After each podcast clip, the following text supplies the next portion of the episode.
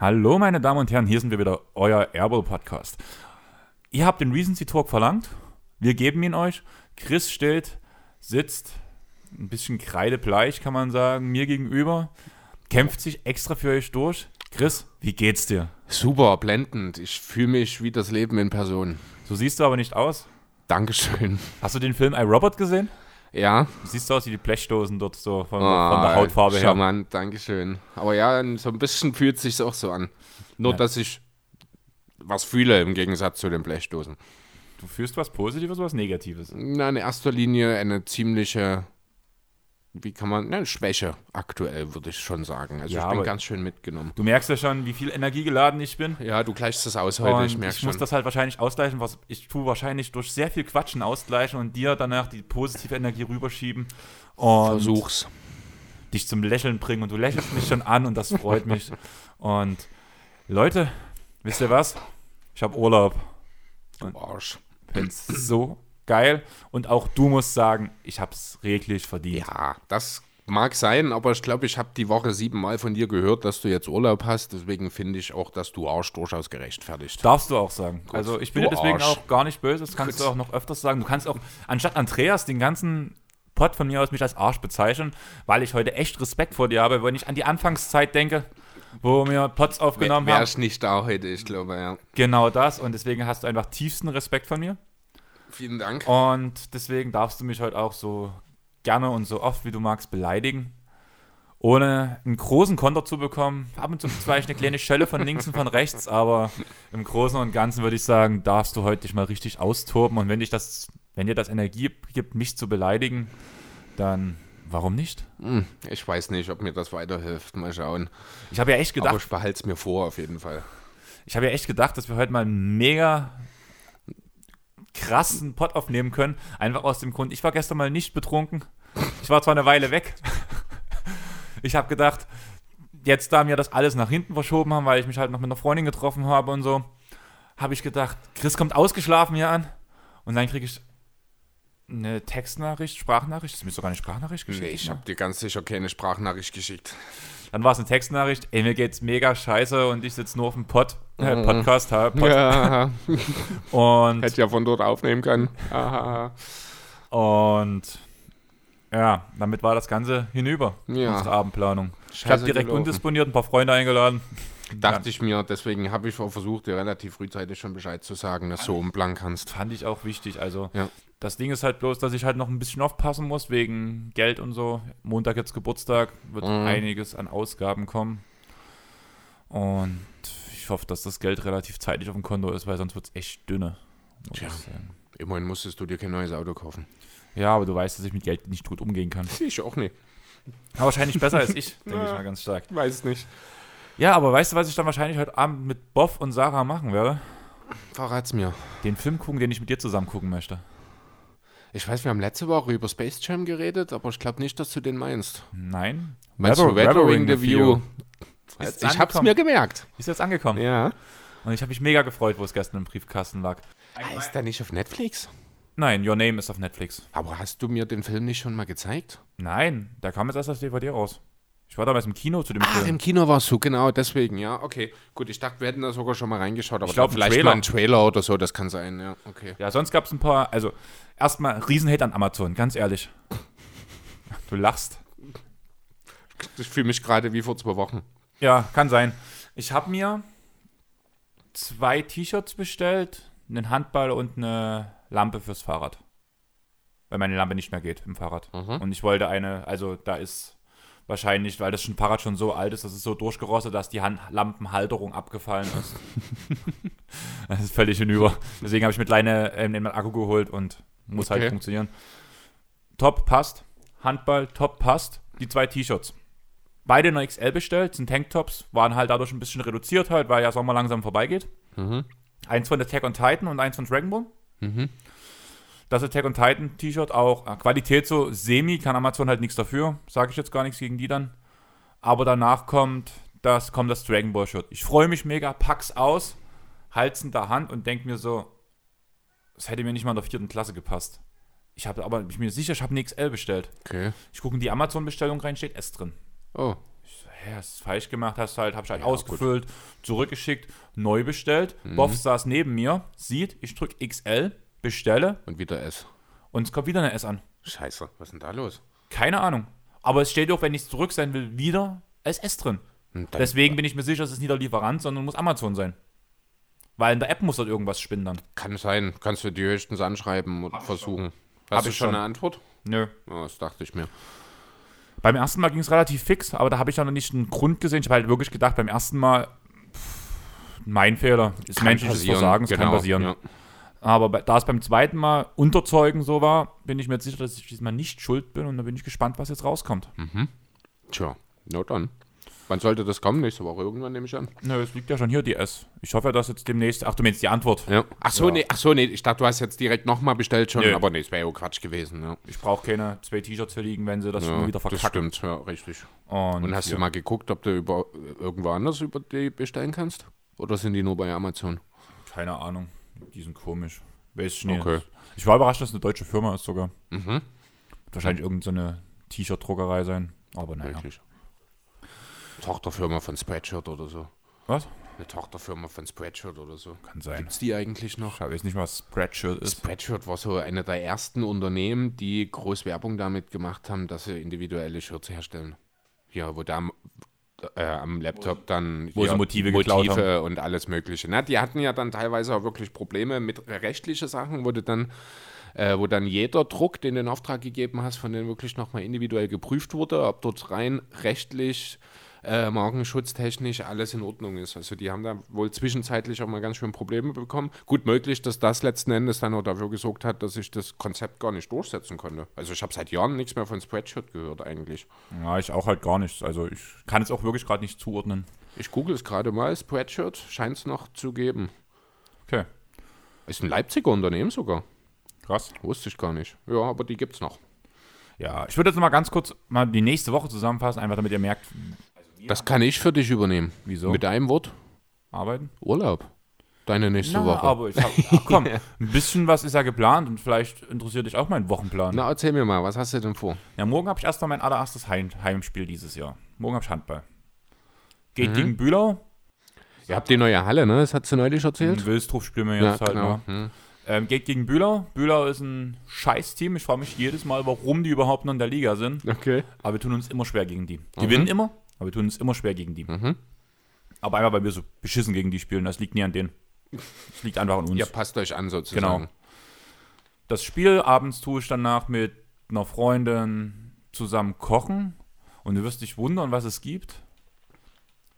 Ofengemüse. Das heißt, ich esse warmes Gemüse. Ah, schrecklich. Ja, du weißt ja, dass ich das eigentlich gar nicht mag. Ich bin da auch kein Fan davon. Aber ich lass mich überzeugen. Ich habe damals von Tina mich überzeugen lassen von sauren Eiern. Ja, Und wenn die gut gemacht sind, hat mir es. Ja, aber es hat eigentlich war ich genauso reagiert wie du immer. Mhm. Aber wenn es richtig gemacht war, war es echt lecker, muss ich sagen. okay. Da war ich auch überrascht. und Deswegen lasse ich mich jetzt von Kathleen überzeugen, dass Ofengemüse auch lecker ist. Und mit der Freundin, mit der ich heute unterwegs war, haben wir sogar noch ausgemacht, dass ich jetzt demnächst bei ihr eingeladen bin zum Essen, um veganes Curry zu essen. Kokoscurry Mhm. gibt's da. Okay. Bin ich auch gespannt. Dann habe ich Montag Geburtstag, da treffen wir uns, wenn dir es wieder besser gehen sollte. Ich hoffe ja, dass du bis Montag wieder fit bist. Hatte ich nie für Montag dir schon abgesagt, weil ich Bereitschaft habe? Ach so, ja, stimmt. Hast recht. Ja. Ja, ne? Das Ja, hat man schon, ja, ne? Ich hatte schon mal. äh, den, den Freitag, nee, Freitag oder Samstag, den zweiten auf jeden Ja, Fall, den doch hatte ich eingeschirmt. Wir sind viel zu viele Leute. Also ganz ehrlich, Okay. es hat sich irgendwie. Private Feiern habe ich heute erst gelesen, sind auf 50 Be Leute begrenzt. Wir sind ja beim Rosis. Ach so, stimmt. Also bei der, bei der privaten Feier am Freitag im engen Kreis sind wir, glaube ich, gerade mal zehn Leute. Fünf oder also so irgendwas so zehn bis zwölf Leute, würde ich sagen. Okay. Also sehr angenehm. Könnte man auch in der Wohnung dadurch machen. Jo. Aber ich schätze mal, wir werden hier irgendwie anfangen, danach vielleicht in der Groove Station gemütlich Bierchen trinken oder so. Klingt oder gut. Rosis. Ja, Montag halt, wie gesagt, Helmuts. Tobi legt zufälligerweise auf, was sich sehr cool trifft. Mein DJ-Mentor von früher. Ist halt dadurch sehr cool. Dienstag. Ach, und ich gehe noch mit der Oma frühstücken. Dienstag will ich ins Training gehen, weil die Affen schon geiern auf den Kasten Bier, den es zum Geburtstag immer gibt. Logisch. Mittwoch ist Familienfeier. Da gehen wir in eine Planwirtschaft. Ich weiß nicht, ob du das kennst. Ja, ich glaube, ich war noch nicht drin oder war ich sogar schon mal, aber ich kenne es auf jeden Fall. Auf jeden Fall gute deutsche Küche Mhm. und halt so im kompletten DDR-Stil eingerichtet. Ja.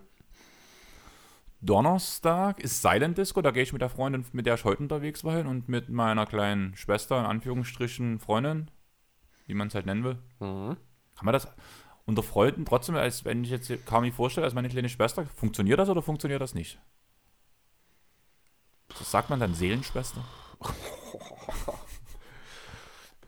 Wahrscheinlich sie ist wie meine kleine Schwester oder sowas. Also direkt als kleine Schwester äh, legt ja direkt eigentlich eine familiäre Verbindung nahe, eine, also eine Blutsverbindung sozusagen. Deswegen, ich würde es wahrscheinlich, wenn du viel Wert darauf legst, das in diese Richtung zu machen, so in die Richtung, sie ist wie meine kleine Schwester oder sowas. Naja, das Ding ist halt, dass Marlene meine beste Freundin ist Mhm. und Kami irgendwas ganz, ganz, ganz krass nah dran daran.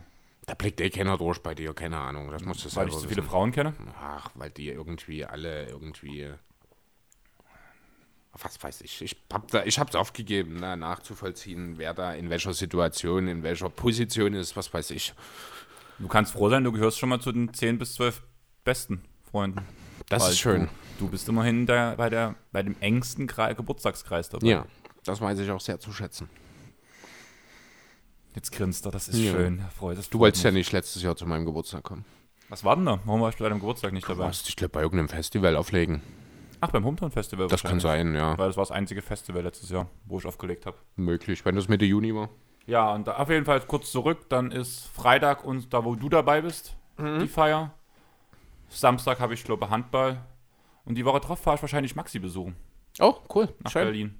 Kannst du einen schönen Gruß von mir ausrichten? Ja, mache ich mit Mattes Vision Bill auf den Basketballplatz gehen. Hab ja schon, wie du auch weißt, jemanden angeschrieben, ob wir einen Pod zusammen machen wollen. Mhm. Vielleicht funktioniert das. Wer wir weiß. lesen nach dem Pod mal die Antwort. Und jo, ich würde sagen, 12 Minuten off-topic, auf 20 wollten wir nicht mehr kommen. Grüße an Flash Ziller. Und ja, du hast gesagt, du willst mit einem gewissen Thema anfangen. Ja, ich wollte jetzt erstmal der Chronistenpflicht halber und für als oh, ich kann nicht reden heute, das ist echt Wahnsinn. Und für unsere Diskussionswütigen unter euch Hörern würde ich einfach noch mal kurz so die Awards, die wir noch nicht besprochen haben, die Teams einfach noch mal kurz durch. Ich habe nicht ganz den Überblick, was wir schon besprochen haben und ni was nicht. Da kannst du ja dann einfach ein- intervenieren, sollte ich in irgendeine Richtung gehen, die wir schon hatten. Anfangen würde ich direkt mal mit dem MVP, weil da gab es ja doch ein bisschen Diskussion. Ne? Gewonnen hat Janis, das wissen wir alle, das überrascht auch keinen. Und trotzdem ist LeBron James ganz schön angepisst gewesen. Hast du das mitgekriegt? Ja, klar, aber ganz ehrlich, es war ganz klar, Jan, es, da gab es keine zwei Meinungen. Und bloß weil jetzt der King sagt, ich bin angepisst, gibt es auf immer eine Diskussion, ob nicht doch LeBron derjenige sein soll, der ihn bekommt. Ich, ich glaube, ihm ging es nicht mal unbedingt darum, dass er sich selbst als MVP in dieser Saison gesehen hat. Er weiß schon auch, dass Janis das Ding durchaus verdient gewonnen hat. Ihm geht es wohl eher darum, dass er von den 101 Stimmen nur 16 First-Place-Votes bekommen hat. Ja, Janis 85, die restlichen 16 hat LeBron bekommen, sind die einzigen, die First-Place-Votes bekommen haben. Aber die Differenz ist natürlich schon ordentlich. Ja, aber es ist doch berechtigt. Natürlich, also ich sehe das genauso. Ich finde, LeBron macht hier ein zu großes Fass auf. Natürlich hat er eine überragende Saison gespielt. Natürlich ist das für einen Spieler in seinem Alter außergewöhnlich. Aber man muss im Endeffekt halt auch festhalten, der ganz klar beste Spieler der Regular Season wertvollster Spieler. des besten Teams.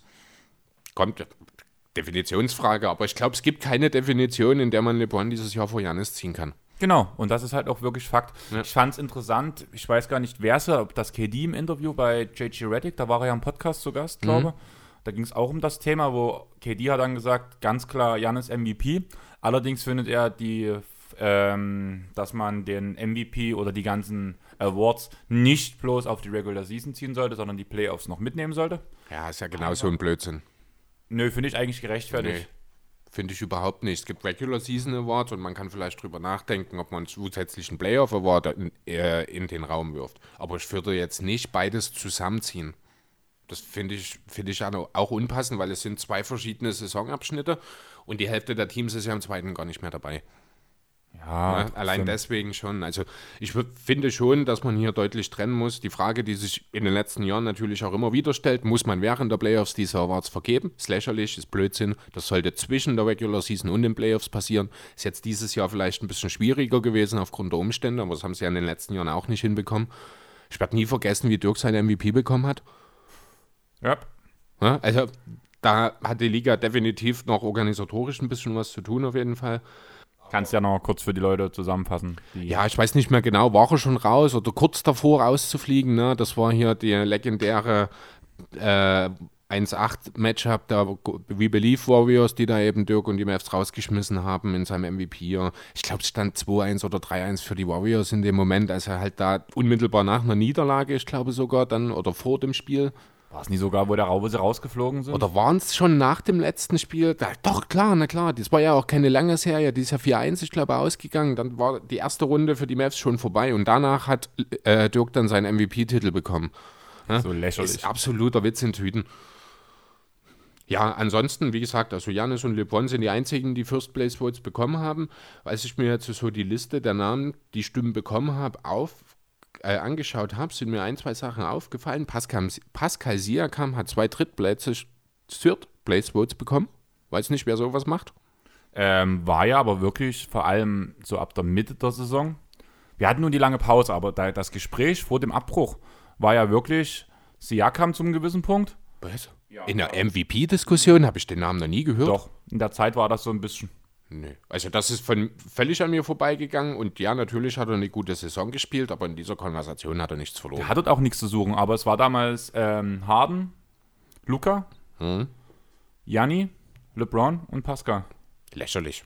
Also sorry, also ich will jetzt nicht äh, ähm, die Leistung von Pascal Siakam irgendwie äh, schlecht reden, was er in der Regular Season... Auch von Luka Doncic, der hat auch nichts zu suchen in der Liste. aber viel mehr als die Siakam. Also viel, viel, viel mehr. Na gut, aber wenn du halt siehst, dass Toronto, wo Toronto stand und während der Regular Season schon wegen dieser Leistungsexplosion von Siakam, wir haben ja nicht umsonst drüber geredet, ob er nochmal den MLP Okay. kriegt. Lass mich eine Frage äh, stellen. B bist du der Meinung, dass Pascal Siakam in dieser Saison der wichtigste Spieler der Raptors war? Lowry. Ganz genau. Und damit ist die Frage doch eigentlich schon beantwortet. Das Ding ist, Siakam hat sie getragen, sage ich mal so. Lowry hat übernommen, wenn es eng wurde, wenn es wichtig wurde. Und deswegen ist er für mich irgendwo der. Laui hat aber das gesamte Spiel über das Team angeführt, ist wirklich vorangegangen. Er ist der Flow-Channel, er ist defensiv viel besser, als er oftmals dargestellt wird oder in den letzten Jahren dargestellt wurde. Da hat sich ja auch die öffentliche Meinung ein bisschen äh, zum Positiven für ihn quasi gewendet in den letzten Jahren auch.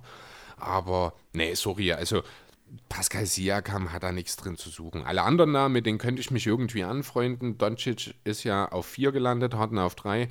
Dann sind da Leonard, Davis, Chris Paul, Damian Lillard, Jokic ist okay. Dann kommt eben Siakam mit insgesamt 17 Punkten, weil er noch ein Viert- und vier Fünftplatz, Fifth, Fifth Place Votes, wie sagt man das auf Deutsch, bekommen hat. Und dann sind da die letzten beiden noch Jimmy Butler und Jason Tatum. Okay, kann man machen. Jason Tatum hat insgesamt eine einzige Fifth Place Vote, äh, Stimme bekommen. Äh, Sorry, aber da, da finde ich, hat Siakam absolut nichts zu suchen. Aber ja, gut. Ich denke, ansonsten haben wir alles zum MVP gesagt, oder? Ja, wie gesagt, also ist für mich eigentlich kein Diskussionsthema. Nicht wirklich, eigentlich nicht. Äh, genauso wenig wahrscheinlich die Rookie of the Year stimmen. Jamorant 99 von 100 hat er bekommen. Hieß es nicht mal, er ist uneingesch... Äh, wie sagt man? Einstimmig gewählt worden? War das nicht die Berichte? Nö, also Nee? da gab es ja sogar Witze darüber und habe ich noch Memes gesehen, dass es halt einen Idioten gab, der einen Schuss nie gehört hat oder sowas. Oder war es so, genau, ja. Dieser eine Idiot hat halt Zion Williamson gewählt, der auf Platz 3 letzten Endes gelandet ist. Kendrick Nunn steckt hier noch dazwischen. Ähm, Auch so eine traurige Geschichte, dann jetzt in den. Ah, wieso traurig? Also, ich hätte es nicht erwartet, dass er jetzt so in der Rotation zurückfällt, muss ich schon sagen. Also, ja, traurig finde ich vielleicht das falsche Wort. Aber so richtig hat das halt irgendwie. Die Heat haben halt, haben halt ihren Hero gefunden, ne? Ja, so kann man es auch sagen. Der steht übrigens nicht mal auf der Liste drauf für den Rookie of the Year. Ja, in der Saison war er halt noch Ja. nicht so weit. Hast du mitbekommen, was er geschafft hat? Äh, so einiges hat er geschafft, ja. Ich habe mir ein bisschen was dazu notiert. Als einziger U20-Spiel oder 20-Jähriger plus 30 Punkte in einem Playoff-Spiel von Nee. der Bank. Ah, von der Bank, genau. Ja, das ist noch wichtig, denn äh, er ist nicht der einzige unter 20-Jährige, der das geschafft hat. Er ist der unter 20-Jährige mit den zweitmeisten Punkten in den Playoffs nach Magic. Der hat 42 Mal gemacht. Er hat die meisten Rookie-Punkte in einem Playoff-Spiel in der Geschichte der Heat aufgelegt. Mit seinen 37 hat er Trade Wade äh, geschlagen, sage ich mal. Donovan Mitchell steht übrigens mit 38 Punkten noch vor Hero. Also da muss der kleine Tyler nochmal, wahrscheinlich dann in den Finals nochmal eine Schippe drauflegen. Ich habe dir es doch erzählt. Das Bild von der Bleacher, vom Bleacher Report, da gibt es so ein, müsst ihr mal gucken, Bleacher Report, ich habe es ah, ich hab's bloß privat auf meinem Privatprofil gepostet, vielleicht erinnerst du mich dran, da teilen wir es nochmal beim Erbe-Podcast. Da gibt es ein wunderschön bearbeitetes Bild von Tyler Hero. Die Anime-Nerds unter euch wissen, was ich meine. My Hero Academy, wo sie quasi Tyler in die, das Outfit von dem Hauptprotagonisten gesteckt haben und haben das auf Thai Hero Academy umgewälzt.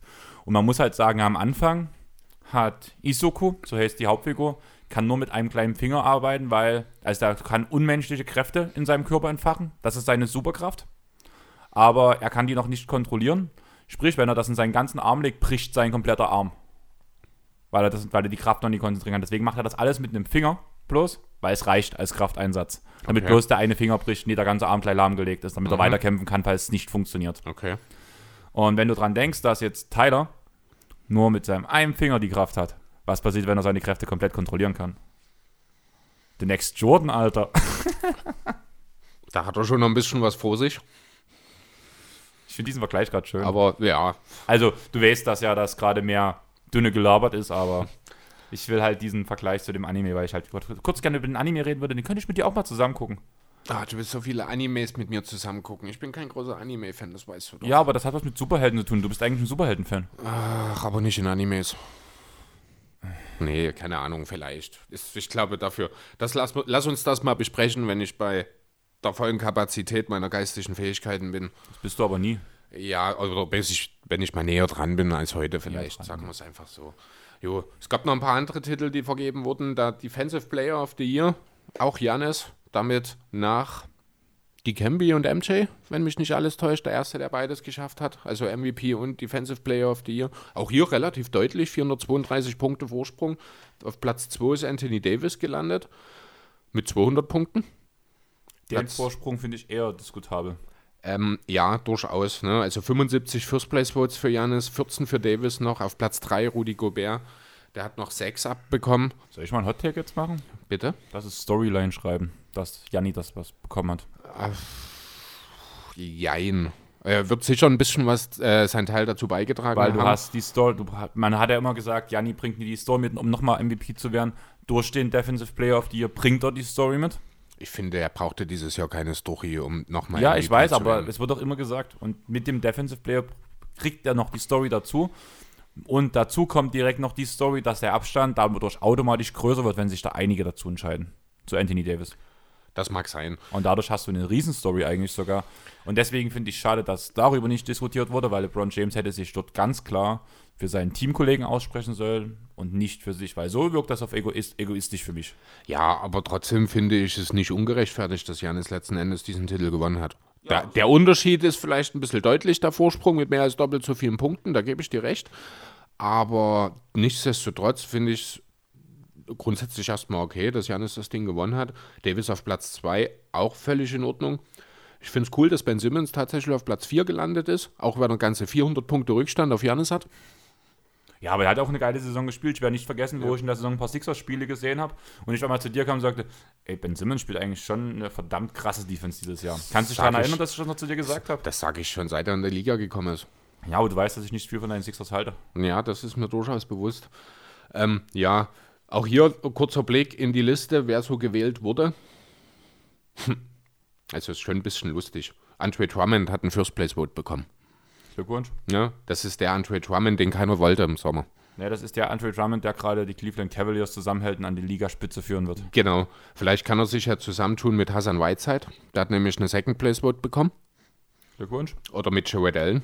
Das ist vielleicht der Second Place Vote, der hat unseren Podcast vor der Saison gehört, wo wir unsere Underdog geile Storyline-Geschichte gemacht haben, wo wir über Hassan Whiteside, über Defensive Player of the Year geredet haben. Das brauchst hauptsächlich du. Ich kann mir nicht vorstellen, dass Du ich da was... aber die Story ziemlich cool, die ich mir dort ja, ersponnen das hatte. mag sein, aber trotzdem sehr lustig. Also, äh, was mir übrigens, was ich jetzt Darum auch... ging sie aber ja. in dem Pod, so eine Art abnormale. Ja, stimmt schon. Na, aber trotzdem, ja, auch Jared Allen hat einen dritten Platz Stimme bekommen. Muss man nicht tun. Ich dachte gerade, du sagst Jared Dudley.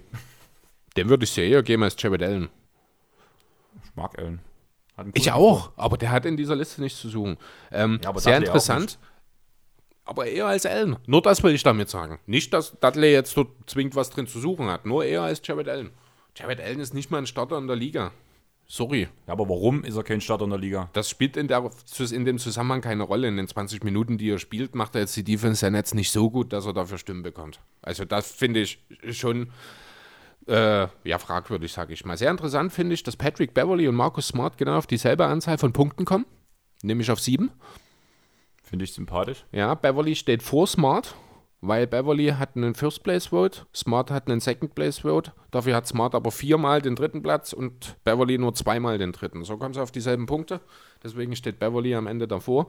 Ich finde das cool, dass die beiden wirklich jetzt, egal um welche Kategorie es ging, also sei es hier ähm, Defense-Team, jetzt auch um den Defensive Player, die beiden sind immer auf so einer Finde ich nicht so cool, weil ich finde, dass man Smart damit Unrecht tut. Ja, ich weiß, hatten wir schon mal das Thema, aber ich finde das lustig, dass gerade alles so aufbaut und irgendwie alle sehen es schon so, dass Smart eigentlich der bessere Verteidiger ist, weil da muss ich ja auch als Clippers-Fan sagen, ich hätte auch lieber Smart als Beverly. Also, ich muss ganz ehrlich sagen, abgesehen von dem Dreier, den Beverly mitbringt, gibt es keinen Grund, Beverly über Smart zu picken. Ja, aber ganz ehrlich, du sagst wegen dem Dreier, da hat der Smart auch so viel draufgepackt. Eben. Ne? Aber Smart ist halt weiterhin äh, sehr streaky. Da, spielt, da schießt die halt zweimal in Folge 6 von 9, trifft aber dann in den nächsten drei Spielen, wenn es dumm kommt, nur 1 von 15. Das ist halt das Problem. Bei Beverly kannst du davon ausgehen, dass es einigermaßen konstant ist. Ja, aber auf eine ganz kleine Sample-Size, die Smart halt Ja, die Smart natürlich in einem Spiel wirft er mehr Dreier als Beverly in der ganzen Playoff-Serie gegebenenfalls. Genau. Das ist wahr. Ähm, aber das darf er machen, das soll er machen und das ist halt auch wichtig für seine Energie, dass er eben diese Freiräume bekommt von Brad Stevens. Das hat man ja auch schon mal. Smart woanders als unter Stevens in Boston könnte ja auch ganz anders aussehen, ne? Jo, wen haben wir denn, was wurde denn noch so gewählt? Haben wir schon über den Most Improved haben wir schon gesprochen, ne? Da will ich jetzt gar nicht unbedingt. Oh, Davis Bertans hat eine Most Improved Stimme bekommen. berechtigt. Eine für Platz 2. Christian Wood hat sogar elf Punkte bekommen. Ja, das war auch bloß bei aller Wechsel. Also bei Christian Wood ist einfach danach der Minutenanstieg, der den er danach so nach vorne Ja, natürlich. schwartet. Klar, der hat eine brachial gute Saison gespielt im Vergleich zum Vorjahr. Ja. Aber dass er diese Votes bekommen hat, war einfach bloß durch den Ausfall von Griffin und dem Trade von Drummond. Richtig. Ja, ansonsten ist jetzt hier Trey Young hat ein paar Punkte bekommen. Luka Doncic ist ja auf 3 gelandet. Adebayo auf 2 hinter Ingram. Hier ist jetzt nicht so die ganz große Überraschung dabei. Wenn man ein bisschen weiter runter guckt, da fallen dann Namen wie Markel Fultz, Spencer Dinwiddie. Weiß ich nicht, ob die jetzt wirklich so improved waren. Ja gut, Fultz schon, ja. Ich finde Dinwiddie eigentlich eher, weil bei Fultz, er kommt aus einer Verletzung, bei ihm erwartet man, das ist so ein bisschen wieder, wieder Naja, kommt er wirklich als eine Zweitjahresprofi. Verletzung? eine psychische ja- Verletzung. Ja, aber er hat ja gespielt. Ja, Ja, und wie heißt es immer so schön, wenn du spielst, spielt es keine Rolle, ob du verletzt oder krank bist. Wenn du spielst, wirst du an dem gemessen, was du zeigst. ob es schon mal Spieler gegeben hat, die absichtlich eine Saison scheiße gespielt haben, um danach richtig oft zu zocken, Du meinst, dass sie den Most Improved Player Award bekommen? mit der in der Vitrine steht. Paul George fällt mir jetzt ein. Nein, war ein Scherz. Wieso will er nächstes Jahr den Most Improved holen? Nee, der hat ihn doch bekommen schon mal. In Indie. Ja, aber ich meine, will er so nächstes Jahr nochmal machen, deswegen waren die Playoffs so beschissen. Könnte natürlich sein. Dafür müssten wir halt einen Playoff Award dafür einführen. Was haben wir Man, noch? Den man, merkt, man merkt wirklich, dass ich mit dem Thema relativ okay umgehe, oder? Ja, es ist alles okay. Äh, ja, Paul George. Da kommen wir, denke ich, dann später auch noch mal ein bisschen genauer dazu, wie die Sache um Paul George sich aktuell aus, äh, darstellt. Lass uns mal, ich habe noch zwei Listen hier. Den Sixth Man of the Year erstmal, der, wie ich finde, ja doch ein bisschen diskutabler ist als manche andere Award. Für mich nicht. Ich war die ganze Zeit auf dem, auf dem Mhm. Train, dass ich den haben will. Hast du die Übergabe des, Mo- des Nee. Awards mitbekommen? Fand ich auch total uninteressant, wenn ich ehrlich sein soll. Die Übergabe war, war geil gemacht. Mhm. Wirklich. Also es muss abgesprochen gewesen sein. Es kam halt ein Offizieller der NBA und hat Lou Williams nach vorne gebeten. Ach doch, das habe ich mitgekriegt. Ja, Williams hat den doch dann Herbel gegeben. Genau. Ja, von einem Sixth Man zum anderen oder irgendwie Genau. so war das, ja. Fand ich aber relativ cool, weil halt auch so erstmal alle so geklatscht schon. Also es wusste anscheinend bloß Lou, Okay. was Phase ist, weil der ist halt relativ cool geblieben. Alle haben übelst applaudiert schon und sowas, weil Lou Williams zum Six-Man halt vorgeholt wurde. Und danach so, und ich überreiche die Trophäe jetzt an Tress und zeigt so, wie der Name auf, der, auf dem Plakat steht. Und Okay. Tress auf immer so übelst gro- große Augen bekommen und sowas. Und er konnte es halt nicht glauben. Er dachte halt, dass ein Lou bekommt. Hat sich auch gefreut, hat auch applaudiert für ihn natürlich. Aber er hat halt gesagt, ein Lou bekommt ihn. Deswegen fand ich diese Übergabe halt mega schön. Ja, das ist schon cool. Und er hat danach ja auch im Interview direkt, hat er ja nur seine Oma, also Mhm. geschenkt, gespendet, wie Vermacht. sagt man, vermacht, die ja verstorben ist. Ja. Und deswegen war das halt für mich so auch nochmal schön Abschluss und für mich auch der Richtige, der ihn gekriegt hat, muss ich sagen. Ja, also man kann schlecht gegen ihn argumentieren, da gebe ich dir recht. Ich, in meinen Augen ist es am Ende ein Münzwurf gewesen, ob es nur Herr oder Schröder ist. Muss ich ganz ehrlich sagen. Ich war lange im Team Schröder, ich bin es eigentlich auch jetzt noch. Ich finde, er hat sich das verdient, weil er halt auch äh, die überraschend positivere Saison gespielt hat im Vergleich zu Herwell, finde ich. Ja, das Problem bei Schröder sehe ich eher bei dem Punkt, also Schröder hatte aber auch während der Saison so seine Spiele, wo er so plus 30 Mal gegangen ist, aber dann auch wieder unter 10 geblieben ist. Also die Schwankungen waren größer, während du von Tress die Leistung bekommen hast, die halt die aus, aus also jetzt, wenn man die Playoffs rausnimmt, Ja, eine gut. konstante Leistung. Bei, bei Schröder war es mehr auf und ab und bei Tress war es halt die ganze Saison konstant und deswegen war es für mich eigentlich der klare Faktor für Tress. Okay. Ja, kann man durchaus so sehen. Ich, ähm, was glaubst du denn? Hast du die äh, Voting-Ergebnisse mal gesehen? Wer noch so in der Folge auf dem Zettel steht? Ähm, Hill müsste mit drauf gewesen sein, habe ich ist was gesehen? Auf fünf, genau. Warte, ich habe die Liste auf jeden Fall gesehen. Einer spielt jetzt aktuell in den Playoffs als nicht mehr Bankspieler ganz groß auf. Was, Harrow? Ne, Hero kommt weiter von der Bank. Ja, ich weiß, das wollte ich dir gerade sagen. Wir haben ja vor uns noch drüber geredet. Den meine ich auch nicht. Aber du bist schon sehr nah dran. Man könnte sagen, es ist sein Papa. Fast jedenfalls. nee, komm nicht drauf. Goran Dragic. Aber der war, war der nicht schon außerhalb der Saison, äh, vor den Playoffs schon? Ach stimmt, nee, Kendrick Nunn ist doch gestartet. Ja, und in den Playoffs, im Laufe der Playoffs, hat dann, gut, ist dann ja. Da habe ich sogar noch letztens einen Artikel drüber gelesen, stimmt. Ja. Jo. Christian Wood, punktgleich mit George Hill. Hm. Auf Platz 4 gemeinsam sozusagen. Dann kommt Dragic, das sind dann aber auch schon wieder. Also ganz kurz die Punkte: fast 400 für Herbel, 330 für Schröder. Lou Williams auf 3 kommt dann schon nur noch auf 127. Wood und Hill mit 17, Dragic 6, Rose 5. Davis Bertans hat auch hier nochmal zwei Drittplatzstimmen abbekommen und sogar Dwight Howard hat eine Stimme abgekriegt. Naja. Ja, Also überraschend positiv war er ja schon in der Saison. Dann hätte man aber über ihn über den Mo- Most Improved reden können. Ja, gut, der ist halt ein Bankspieler. Ja, von daher kann man dann ihm schon auch durchaus einen Punkt dann dort geben. Ja, aber ist er der Sixth Man? Spielt keine Rolle. Ja, aber rein vom Prinzip her ist der Wer Sixth ist, Man. denn, wer ist denn der beste Bankspieler der Lakers? Alex Caruso.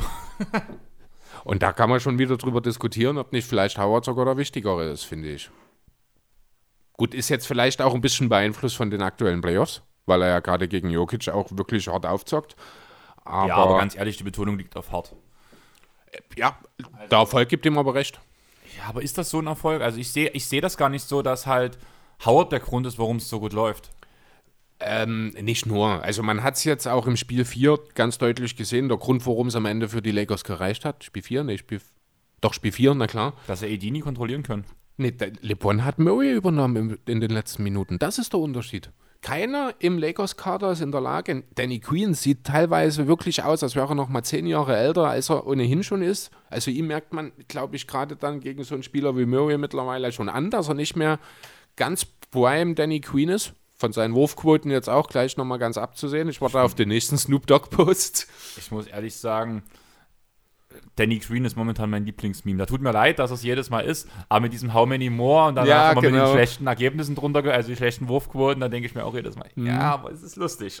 Ja, nee, das stimmt schon. Ne? Und das ist, LeBron ist der Einzige, der, und Murray übernimmt ja in jedem vierten Viertel letzten Endes. Ne? So haben sie am Ende den Sieg in Spiel 3 geholt, so werden sie sich auch die Siege in Spiel 5, 6 und 7 holen. Aber ganz ehrlich, was für ein Freak. Lars hat mich letztens noch gefragt, ob ich mir ob ich was aus dem Denver Fanshop mitbestellen möchte. Hm, Er es mich auch. Ja, Und habe mich dagegen entschieden. hm, ich auch. weil ich Und- gerade keine Kohle habe. Ja, aber ich hätte ja zum Geburtstag mir sowas auch wünschen können, mal Ja. blöd gesagt. Ich bin echt hart am überlegen, wenn der nächste Saison so weiterspielt, werde ich mir ein Murray-Trick holen, weil ich das so geil, diese Spielweise finde. Hast du dieses and, diesen Ab and Under Layup gesehen? Durch Irre. Verteidiger durch. Im Unterm Korb dann noch durch. Also völlig Ich krank. Hab, da habe ich auch ein Meme gesehen. ja. Also was heißt ein Meme? In zwei Videos nebeneinander MJ. gelegt. MJ. Eins zu eins. Wahnsinn, oder? Das war so heftig. Ich habe ja in den letzten Wochen wirklich Murray eher so ein bisschen wie Iverson gesehen. Weil das Tempo, das Handling, das Einzige, was er Iverson voraus hat, ist der Wurf. Und was der für Abschlüsse nimmt. Also das ist ja, es ist ja nicht so, dass Jamal Murray nur Würfe nimmt, die er mit seiner Qualität ohne weiteres trifft. Der nimmt ja Würfe über, über Anthony Davis, ein Rainbow-Shot, der fast bis an die Hallendecke geht. heraus, aus ja, aus vollem heraus. Tempo heraus. Und das sind nur solche Sachen dabei, mit härtesten Körperkontakt teilweise von dem Dwight Howard. Und trotzdem behält er die Kontrolle. Dieser Typ hat wirklich nochmal einen unglaublichen Schritt in diesen, in dieser, in diesen Playoffs gemacht. Ich habe es angekündigt. Ich hoffe, ihr erinnert euch noch dran. Ähm, und äh, irre. Also ich weiß nicht, ob das ein, eine Situation in Richtung, wir werden äh, irgendwann immer wieder von Playoff Murray reden, dass er in den Regular Season nie so richtig dieses abruft, weil er es nicht muss. Ne, das ist so dieses typische, ich weiß nicht, vielleicht hat jemand den letzten Talking the Game Podcast über die Meta-Ebenen gehört. Die haben ja, schon wieder das Mythending. ja, genau. Den habe ich angefangen zu hören, muss ich sagen. Aber ich bin gerade völlig, also ich muss gerade ehrlich sagen, seit die Clippers raus sind, ich bin noch nicht wieder richtig in dem Basketball-Game drin. Also ich Okay. gucke die Spiele, ich gucke mir die Zusammenfassung an, einfach damit wir für euch auch Content liefern können. Tu mir ein paar Berichte durchlesen. Aber irgendwie, keine Ahnung, also ja, ich gehe mit der Niederlage gut um, bin ich der Meinung, aber irgendwie kann ich, hat mir gerade diese Leistung, die, Die Lust verhagelt. die Lust verhagelt, Ja, kann Basketball ich, zu kann gucken. ich verstehen. Aber den kann man wirklich mal reinschauen. Die gehen so ein bisschen die, die undefinierten Themen sozusagen an. Gibt es den Schalter in den Playoffs? Was ist Winning Culture etc.? Und ich glaube gerade, äh, diesen Schalter habe ich das Gefühl, den kann, ist Jamal Murray einer der wenigen. Also die Kollegen beim TTG waren sich relativ einig, dass es das eigentlich nicht gibt, wenn ich das jetzt noch richtig im Kopf habe. Ich sehe das schon ein bisschen anders, ich würde es aber anders formulieren. Ähm, ich sehe das mehr so, als Spieler, die in den Playoffs oder wenn es drauf ankommt, nochmal eine Schiebe, Schippe drauflegen können, die. Das sind einfach Leute, die unter Druck, das ist kein Schalter, das ist einfach, das passiert automatisch. Weißt du, das sind einfach, das ist die Mentalität der Spieler. Nee, ich sehe das so. Die übernehmen halt einfach mehr. Die nehmen sich danach mehr den Ball. Die Ja, aber steigt die, und dadurch. ja, genau, aber die, für die ist das natürlich, das will ich damit sagen. Die gehen jetzt nicht aufs Feld nach einer Auszeit beispielsweise und sagen sich, so jetzt muss ich übernehmen, damit wir noch eine Chance haben, sondern das passiert einfach. Die nehmen den Ball und machen wie selbstverständlich. Das sind so die Spieler wie LeBron auch natürlich. Kawhi. Oder, oder Kawhi, wobei ich dort, da kommen wir dann nochmal dazu, ein bisschen Zweifel aus, äh, äußern möchte später dann noch an Kawhi. Ähm, ja, aber das, und genau so ein Typ scheint Murray eben auch zu sein. Nur mit dem Unterschied, dass er ja eigentlich rein physisch Nicht danach aussieht. nicht wirklich so ein Typ sein sollte, eigentlich so auf den ersten Blick. Ne? Abgesehen davon, dass ich seine Afromatte immer geiler finde. Ich weiß nicht warum, ob die noch wächst oder ob der die jetzt irgendwie, die, mit, jedem, mit jedem Mal, wo ich die sehe, finde ich die noch genialer. Keine Ahnung. Ich würde nochmal ganz kurz auf den Pod zurückgehen, den du gerade angesprochen hast von TTG. Erstmal herzlich willkommen in der Podcast-Gemeinde, Benne. Ja, Also- genau, der Sixth Man. Das Sixth Man von TTG ist dabei. Und ja, ich freue mich schon auf unser Bier, was wir zusammen trinken wollen. Als ob es bei einem bleiben würde. Du weißt doch schon, oder? Dass, er, dass wir Ja, ihn hast du mir schon persönlich erzählt. kennenlernen. Also ob es nun länger ist oder wirklich bloß zu der einen Veranstaltung, ist dann die andere Sache. Aber Mhm. wir werden ihn auf jeden Fall erstmal kennenlernen. Wahrscheinlich wird es der erste von Talking the Game sein, den wir kennenlernen. Ah, cool. Na gut, ich vielleicht äh, Marius vorher. Das ist möglich, ja. Aber sonst, den wir persönlich kennenlernen. Also wir kennen ja mittlerweile alle von den Jungs. Jo. Und ja, die haben sich ja gedrückt vor meinem Geburtstag. Ach, haben sie? Haben sie abgesagt jetzt? Ja, naja, Würzburg, ich weiß nicht, ob du die Zahlen gesehen hast. Nee. Die sind gerade auf Platz 1 in Deutschland Oh. bei steigenden Okay. Zahlen, Corona-mäßig. Deswegen hat auch, ja, also deswegen haben die beiden halt abgesagt, zumal die auch noch ein paar private Termine hatten, die danach Mhm. halt stattfinden und da können sie sich nicht leisten, quer durchs Land zu fahren. Ja. Mit dem Verdacht vielleicht, dass halt gerade in Würzburg beschissen wird. Verständlich. Ähm, Dennis, sein Kind hat, glaube ich, Geburtstag. Und Marius zieht um. Und Viel zu tun. damit haben wir, hab, vergesse ich, einen Matt. Matt hat sich Matt. nie gemeldet. Ja, der hat sicher auch genug zu tun, Ja, der hat glaube ich. genug Okay. um die Ohren. So, lass uns doch noch mal ganz kurz den letzten Award, den Coach of the Year, noch mal kurz. Nick Nurse hat ihn gewonnen mit viel, viel, viel Abstand. Müssen wir, glaube ich, auch nicht allzu viel dazu sagen. Wir hatten uns ja schon drüber aufgeregt, wo diese von den Coaches gewählte Entscheidung kam von Coach of the Year, dass da Nick Nurse war- hinten lag. Genau, da hatte Battisch, glaube ich, gewonnen, wenn mich Butt nicht alles täuscht. Ach ja, genau. Die sind auf 3 und 4 hier mit deutlichem Abstand. 100 Leute haben hier auch abgestimmt. Was mir aufgefallen ist, überall stimmen 100 ab, nur beim MVP 101. Ähm, ja, 90 First Place Votes für Nick Nurse. Budenholzer hat 5 bekommen, Billy Donovan von den Sander ein, äh, 4. Und dann hat sogar Nate McMillan noch einen abbekommen. Aber ja, 470 Punkte für Nick Nurse, so viel haben die beiden nächsten zusammen nicht. 147 für Budenholzer, 134 für Donovan. Müssen wir aber nicht drüber reden. Mit Abstand der beste Coach in dieser Saison gewesen. Ja, auf jeden Fall. Aber du hast Donovan gerade angesprochen. Da gibt es ja auch einige Neuigkeiten. Jo, der sucht sich jetzt oder hat sich ein neues Team gesucht. Ich finde es sehr interessant, das Projekt dort, muss ich sagen, mit Donovan. Findest du? Ja, ich finde es echt cool. Ich hätte mir Kenny Atkinson trotzdem lieber in Chicago vorstellen oder besser in Chicago vorstellen können. Aber ich finde jetzt äh, Donovan jetzt nicht unbedingt. Ja, wobei, ja, er ist vielleicht nicht unbedingt der falsche Coach. Ähm, wollen wir erstmal kurz darüber reden, wie es dann überhaupt dazu kam, dass er verfügbar wurde? Ist ja doch eine sehr interessante Geschichte gewesen. Sein Vertrag lief ja aus und er und Sam Presti haben sich zusammengesetzt, haben überlegt, ich weiß nicht, ob noch andere Entscheidungsträger mit dabei waren, wie es denn weitergehen soll. Und da hat man festgestellt, es geht in unterschiedliche Richtungen. Sam Presti will die Sander einreißen, will einen Umbruch mit den 47.000 Picks, die sie haben, starten. Sorry, dass ich dich unterbreche. Ich habe mir bloß gerade Tee eingeschenkt, deswegen habe ich noch schnell gewartet. Ähm, Chris Paul war bei dem Gespräch dabei. Chris Nur Paul war dabei? Chris Paul war Okay. mit dabei, weil auch bei ihm halt der Punkt ist halt, wie es weitergeht. Okay. Und da die Entscheidung wurde, glaube ich, soweit ich weiß, mit den dreien zusammen getroffen. Okay, dass Paul dabei war, wusste ich nicht.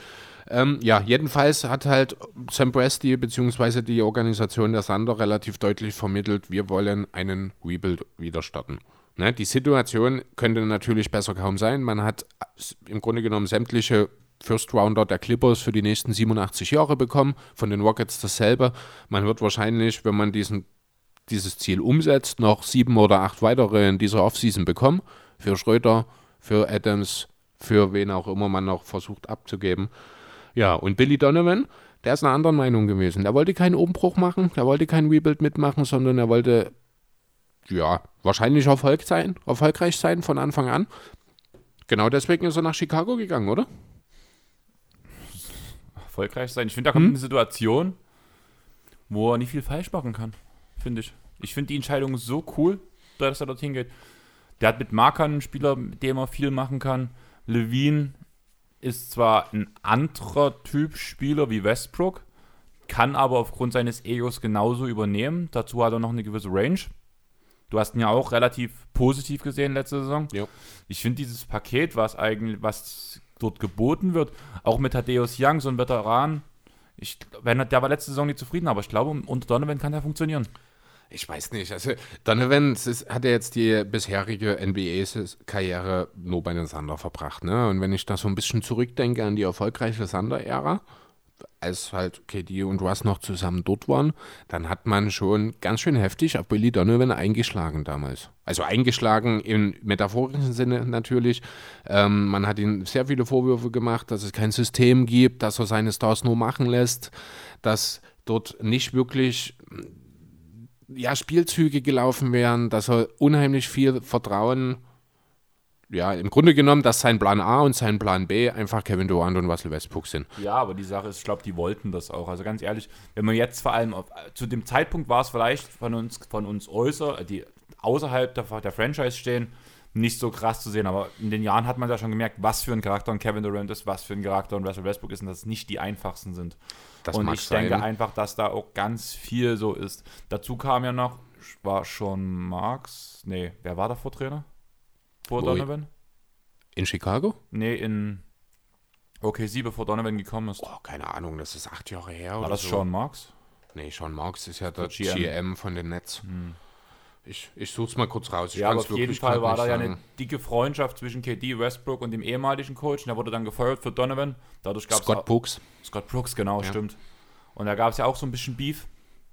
Und deswegen, also er hat halt einfach keinen leichten Einstieg, weil allein die Starspieler es ihm schon schwer gemacht haben. Es hat damals keiner noch gar nicht so groß gesehen. Klar, es wurde berichtet, ja. Aber glaubst du, es wird besser in Chicago? Also ganz ehrlich, ich glaube, die werden den mit offenen Armen empfangen nach. Die Bulls würden jeden neuen Coach mit offenen Armen empfangen. Nach Jim Boylan. Jim Boylan, genau, ich bin Ja. gerade vom Namen gekommen. Genau, und das meine ich halt. Also ich glaube, die Jungs dort werden sich einfach gerade freuen, dass Donovan dort hinkommt. Zumal es, auch wenn, ich verstehe schon deinen Punkt, hat KD und Westbrook bloß machen lassen. Die Saison könnte man sagen, hat, hat halt Chris Paul machen lassen, oder hat Chris Paul coachen lassen, könnte man sagen. Ganz genau, das wäre auch noch von mir gekommen.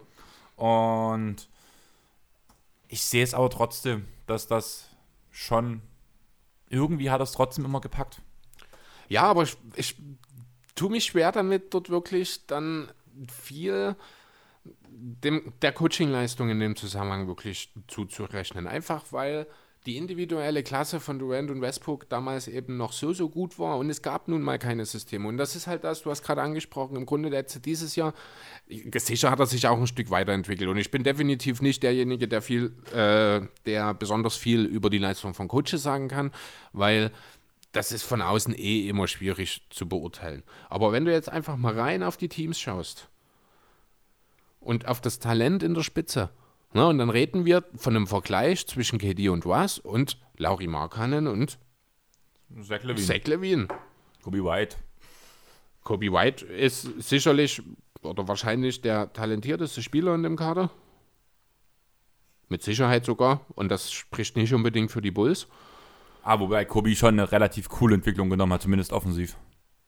Ja, ne, das mag sein, richtig, aber er ist halt der talentierteste Spieler im Kader. Und aus ihm weiß ich nicht, ob er sie mal ein All-Star werden kann. Denke ich, um ehrlich zu sein, schon, wenn das Team funktionieren sollte. Kann, ja. Aber das ist wahrscheinlich auch schon das höchste der Gefühle. Na, und das sind wir klar. Äh, Donovan kann sehr gut Talente entwickeln. Das hat er bewiesen. Das ist das, was er kann.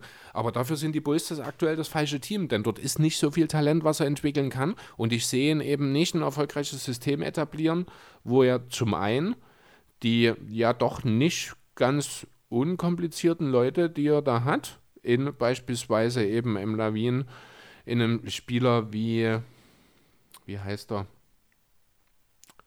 Äh, Ein Otto Porter zum Beispiel, der eigentlich ja ein guter Systemspieler ist, aber der irgendwie gefühlt auch nie sein, ja, seine Qualitäten komplett abrufen konnte. Ich weiß nicht, ob Donovan jemand ist, der aus einem Haufen okayer Spieler ein Teamkonstrukt, wie es eben Kenny Atkinson letztes Jahr bei den Nets gemacht hat, äh, ob er da erfolgreich was zusammenbauen kann. Ich sehe ihn einfach nicht so als den Systemcoach, der dafür, ich sag mal, sinnvoll ist. Dann sagen wir mal, so die Grundspieler bleiben jetzt bei den Bulls erhalten. Wo siehst du die Bulls nächste Saison abschließen? Mit Ach und Krach in den Playoffs. Wenn überhaupt. Ich bin der Meinung, er bringt sie in die Playoffs. Und das ist das Ziel gerade. Das ist halt die Frage, da muss man dann natürlich sich die Frage stellen, wer fällt raus? Die Pistons, nee, die Pistons waren jetzt, Quatsch, die Pistons waren gar nicht dabei. Die, wir reden von den Nets, die sind besser nächstes Jahr. Wir reden von den Magic, die könnten eventuell rausfallen. Ja, und dann muss man sehen, was mit den Pacers passiert. Wenn die auseinanderbrechen, dann sind das. Aber ansonsten sehe ich kein Team, das rausfällt.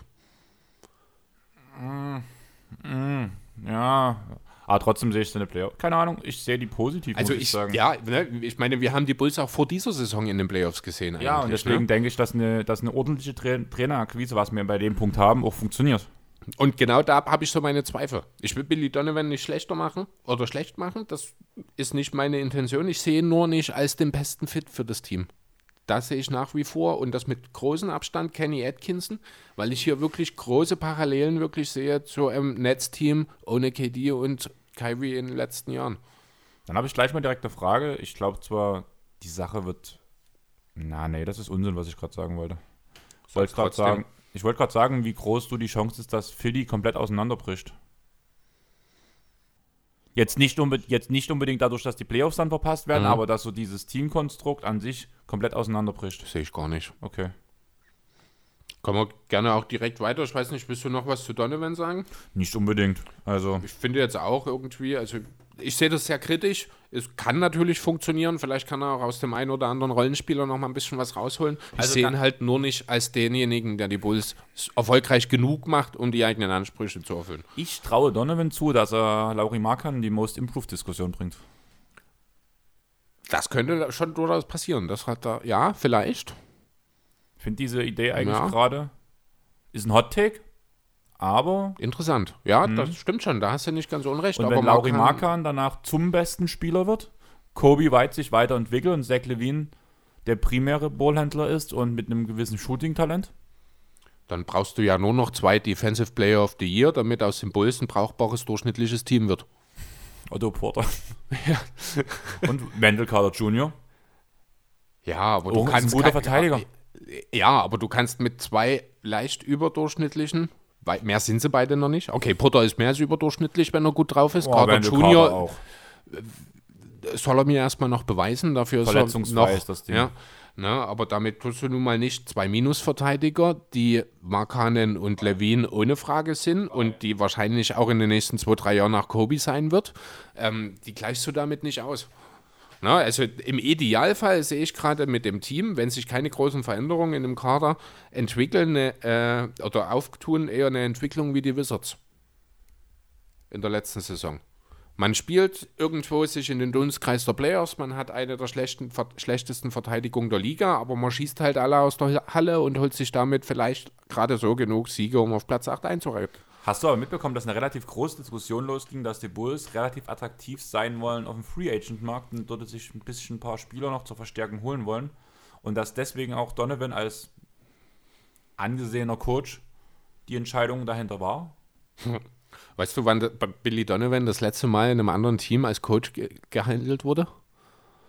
Noch gar nicht. Doch, als Seattle, er. nach OKC. Nee, nee, nee, als, äh, als er äh, als KD Free Agent wurde und sich den Warriors angeschlossen hat, hat man in Chicago, nein, in Washington sehr in. Nee, Quatsch, da ging es um Scott Brooks, vergiss es. Scott Brooks ist ja mit Durant quasi bei den Thunder aufgewachsen, aufgewachsen, klar. Ähm, genau, dann hat, das war nicht Donovan, das war Scott Brooks, den man in Washington holen wollte und ich glaube dann auch geholt hat, als Bezugspunkt für Durant. Das hatte ich verwechselt gerade. Ähm, ja, du hast einen interessanten Punkt über die Sixers angesprochen. Glaube ich, ob dieses Team auseinanderfallen wird, so wie es da ist. Der Kern an sich glaube ich nicht, hoffe ich auch nicht, muss ich ganz ehrlich sagen. Wir haben ja schon mal so im Vorgespräch so über die Coaches, beziehungsweise war es jetzt im Laufe der Woche mal über die Coaches gesprochen. Ne? Billy Donovan war ja auch einer, der genannt wurde als potenzieller Sixers-Kandidat. Ich würde dich einfach mal fragen, Ja. wenn du jetzt äh, Entscheidungen treffen dürftest bei den Sixers, würdest du dich zuerst für den Coach entscheiden, der danach aufs System passt? Äh, den, der danach um den System aufgebaut wird, beziehungsweise Trades gehandelt werden? Oder würdest du erst versuchen, die Trades anzustellen, beziehungsweise ein Team zu bilden und dann den passenden Coach dazustellen? Ja, natürlich muss erstmal ein Coach her. Also willst du er- erst System, dann äh, erst System, dann Spieler. Also in erster Linie suche ich eigentlich, also ich würde nach einem Coach suchen, der aus dem Material, was er hat, was rausholen kann. Ja, wen nimmst du dann? Also wir hatten ja Ich mal weiß es nicht. Ganz ehrlich, keine Ahnung. Also keiner der ähm, Namen, die da gehandelt werden, die gefallen mir so richtig. Ja, sei es ein Mike D'Antoni oder ein Taiwan Lu. Keine Ahnung. Ich weiß, ich weiß nicht. Was braucht man denn, um Philly erfolgreich machen? Man braucht einen dominanten Typen als Coach, jemanden, der durchsetzungsfähig ist, der auch mal in der Lage ist, seinen Spielern in den Arsch zu treten, ohne dass die es ihm krumm nehmen. Darf ich ehrlich sein, es gibt eigentlich nur zwei Coaches in der Liga, die ich in der Situation sehe, die vor allem sowohl mit Embiid als auch mit Simmons so umgehen könnten, dass Embiid Mausfit aufs Laufband geht. Die da wären. Spolstra und Pop. Pop, Ja, gut, dieselben Namen hatte ich jetzt auch im Sinn, da sind wir uns schon mal einig. Nick Nurse vielleicht noch. Ja, stimmt, es Äh, wäre noch Brad Stevens vielleicht noch. Ja, Wobei Brad Stevens am Ende schon wieder zu jung ist für die. Ja, ich glaube, Nick Nurse ist nicht viel älter. Der wirkt älter. Er wirkt so Das mag, das ich mag finde, Nick Nurse sein. sieht aus so wie so ein hier Hochschulprofessor, der, am, Ja, der so am College irgendwie Mhm. seine Reden hält. Ja. Jo, aber wenn man jetzt so, wie gesagt, also die Favoriten sind wohl D'Antoni und Taiwan Lu aktuell. Über Lu haben wir schon mal gesprochen. Ich kann ganz schwierig greifen, was Taiwan Lu wirklich ausmacht. Was ich positiv an ihm sehe, ist, dass es vermehrt Gericht, Berichte gab in der Vergangenheit, dass er die Eier in der Hose hatte in Cleveland und auch mal LeBron auf die Füße zu treten und sich gegen ihn zu stellen. Das wäre auf jeden Fall eine Eigenschaft, die, ich, wie ich finde, in Philly wichtig ist. Weil das Hauptziel in Philadelphia, und ich bin immer noch der Meinung, man sollte es mit diesem Kern, und mit dem Kern rede ich von Simmons und dem Beat, nochmal probieren, dann ist das Wichtigste, was du schaffen musst als Coach, Joel Embiid muss fit sein. Da, da das ist das Ziel. Damit steht und fällt jegliche Zukunftsaussicht der Sixers aktuell. Und wenn ein Beat nun mal nicht in der Lage ist, 35 Minuten zu gehen, dann haben wir ein Problem. Ja. Was denkst du, wie lange spielt ein Beat noch? Wie meinst du das? Es, es gehen ja die Gerüchte hoch, dass dieser Kater entworfen wurde von Philly damals weil Embiid nicht mehr so lange auf dem Knochen so fit sein kann, um das Spiel wirklich durchzuziehen, so dominant zu sein. Das ist durchaus möglich, das kann sein. Ähm, keine Ahnung, das ist. Es kann äh, von hier auf jetzt vorbei sein, jederzeit mit einer blöden Bewegung. Es kann genauso gut sein, wir reden in zehn Jahren noch darüber, was für eine unglaubliche Entwicklung er genommen hat, weil er eben seinen Arsch zusammengekniffen und fit geblieben ist. Ne? Also ich glaube halt auch gerade so diese ganze Geschichte, man hat so seine Zweifel daran, dass Beat langfristig äh, performant arbeiten kann. Das ist nicht zwingend unbedingt auf seine Knochen vielleicht zurückzuführen. Das ist wirklich viel einfach seine Fitness, seine Einstellung, die Tatsache, dass er eben es noch nie geschafft hat, wirklich mal eine Sache durchzuziehen, offenbar weil sonst wäre er eben mal fit und wäre mal in der Lage, wirklich von vorne bis hinten mal so ein Spiel durchzupowern. Aber wir haben es ja gegen die Celtics in den Playoffs gesehen, der kann nur eine Halbzeit. Das ist ja das Problem. Na? Ja, aber das ist, da muss, das, das muss in erster Linie Embiid selber für sich auf die Reihe kriegen und natürlich in zweiter Linie dann mit Hilfe eines Coaches, der ihm die Vorgaben gibt, ohne ihm auf den Schlips zu treten und dafür sorgt, dass er eben dann ja, konstant fit ist. Das ist, das ist das, was ich in erster Linie von dem Coach erwarte jetzt aktuell und natürlich eine Idee für das Zusammenspiel zwischen Simmons und dem Beat. Gerne auch mit potenziellen Personalideen. Da bin ich ja überhaupt, bin überhaupt habe ich überhaupt kein Problem damit, dass man über potenzielle Trades redet. Buddy Hield kommt ja da seit Monaten gehandelt. Der hat ja selber nun auch schon den einen oder anderen Beitrag geliked, wo es darum geht, dass er nach Philly gesprochen wird. True Holiday habe ich diese Woche gesehen, den würde ich natürlich lieben gern wieder in Philadelphia sehen. True hat bei den Clippers gehandelt. Äh, okay. Auch Lou Williams habe ich als Kandidat für die Sixers gehört jetzt diese Woche. Äh, die lächerlichste Aktion oder der lächerlichste Name, den ich gehört habe, ist James Harden. Ich musste das Ding einfach teilen bei uns in der Gruppe bei Coast to Coast. Einfach aus dem Grund, weil ich wollte die Reaktion lesen. Das war in der Gruppe? Echt? Ja, noch, also ich, du da, deine Verlinkung habe ich woanders gemacht. Also ich habe danach den Link nochmal in der Gruppe geteilt. Ach so, okay. Also nochmal für euch die Facebook-Gruppe Coast to Coast, ehemalig ins Gesicht von Staudemeyer. Wenn ihr Bock habt, guckt mal auf Facebook, sucht die und steigt mit ein und tut in der größten Basketball-Community in Deutschland über Basketball diskutieren. Genau, ja. James Harden. Verstehe ich nicht. Also, es heißt ja, man hat D'Antoni jetzt so ein bisschen als einen der Favoriten auserkoren, weil man hofft, dass man damit auch an James Harden rankommt. Da stellt sich für mich so viele Fragen. Erstmal, wozu hat man die letzten Jahre einen Prozess gemacht? Wenn man jetzt James Harden holt, der fünf Jahre älter ist als Embiid, reicht das überhaupt? Weil Embiid bloß noch fünf Jahre spielen kann. Ja, aber James Harden wird mit 35 auch keine 36 Punkte mehr auflegen. Das wird er nächstes Jahr schon nicht mehr machen. Ja, wahrscheinlich nicht. Ne? Ich meine, wir haben wirklich die letzten Jahre haben wir so konsequent diesen Prozess. Wir haben uns auf dem Beat, klar, irgendwann muss man gucken, wenn es der Erfolg sich nicht einstellt, dass man was verändern muss. Ich finde aber, Philly ist noch nicht an dem Punkt, weil man noch nie alle Bausteine so zusammen hatte mit diesem Kern, dass man wirklich einen erfolgreichen One hätte machen können. Man dachte, es ist dieses Jahr soweit. Offensichtlich ist das ein Fehler gewesen. Jetzt muss man natürlich irgendwie schauen, dass man Schönheitsfehler korrigiert. Ne? Und ich rede wirklich von Schönheitsfehlern. Ich rede nicht davon, James Harden zu holen. Wenn du James Harden holen willst, dann musst du wahrscheinlich entweder Embiid oder Simmons weggeben. Dann würde ich eher Sim äh, Embiid weggeben. Muss ich auch ganz ehrlich sagen. Einfach weil ich diese Einstellungsthematik dann als schwerwiegender sehe. Ähm, aber dann sind wir wieder an dem Punkt, dass ich ja, mir nicht sicher bin, wie gut ein Harden und ein Simmons zusammenarbeiten kann, dann müsste wahrscheinlich Hoford auf den Center starten. Andererseits finde ich, wenn Embiid weg ist, müsste Simmons der Center sein.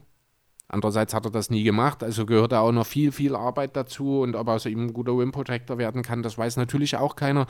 Da sind noch so viele Fragezeichen und jetzt hier solche Ideen wie Harden mit reinzubringen, das macht die Sache nicht besser, das macht die Sache eher noch viel, viel verwirrender.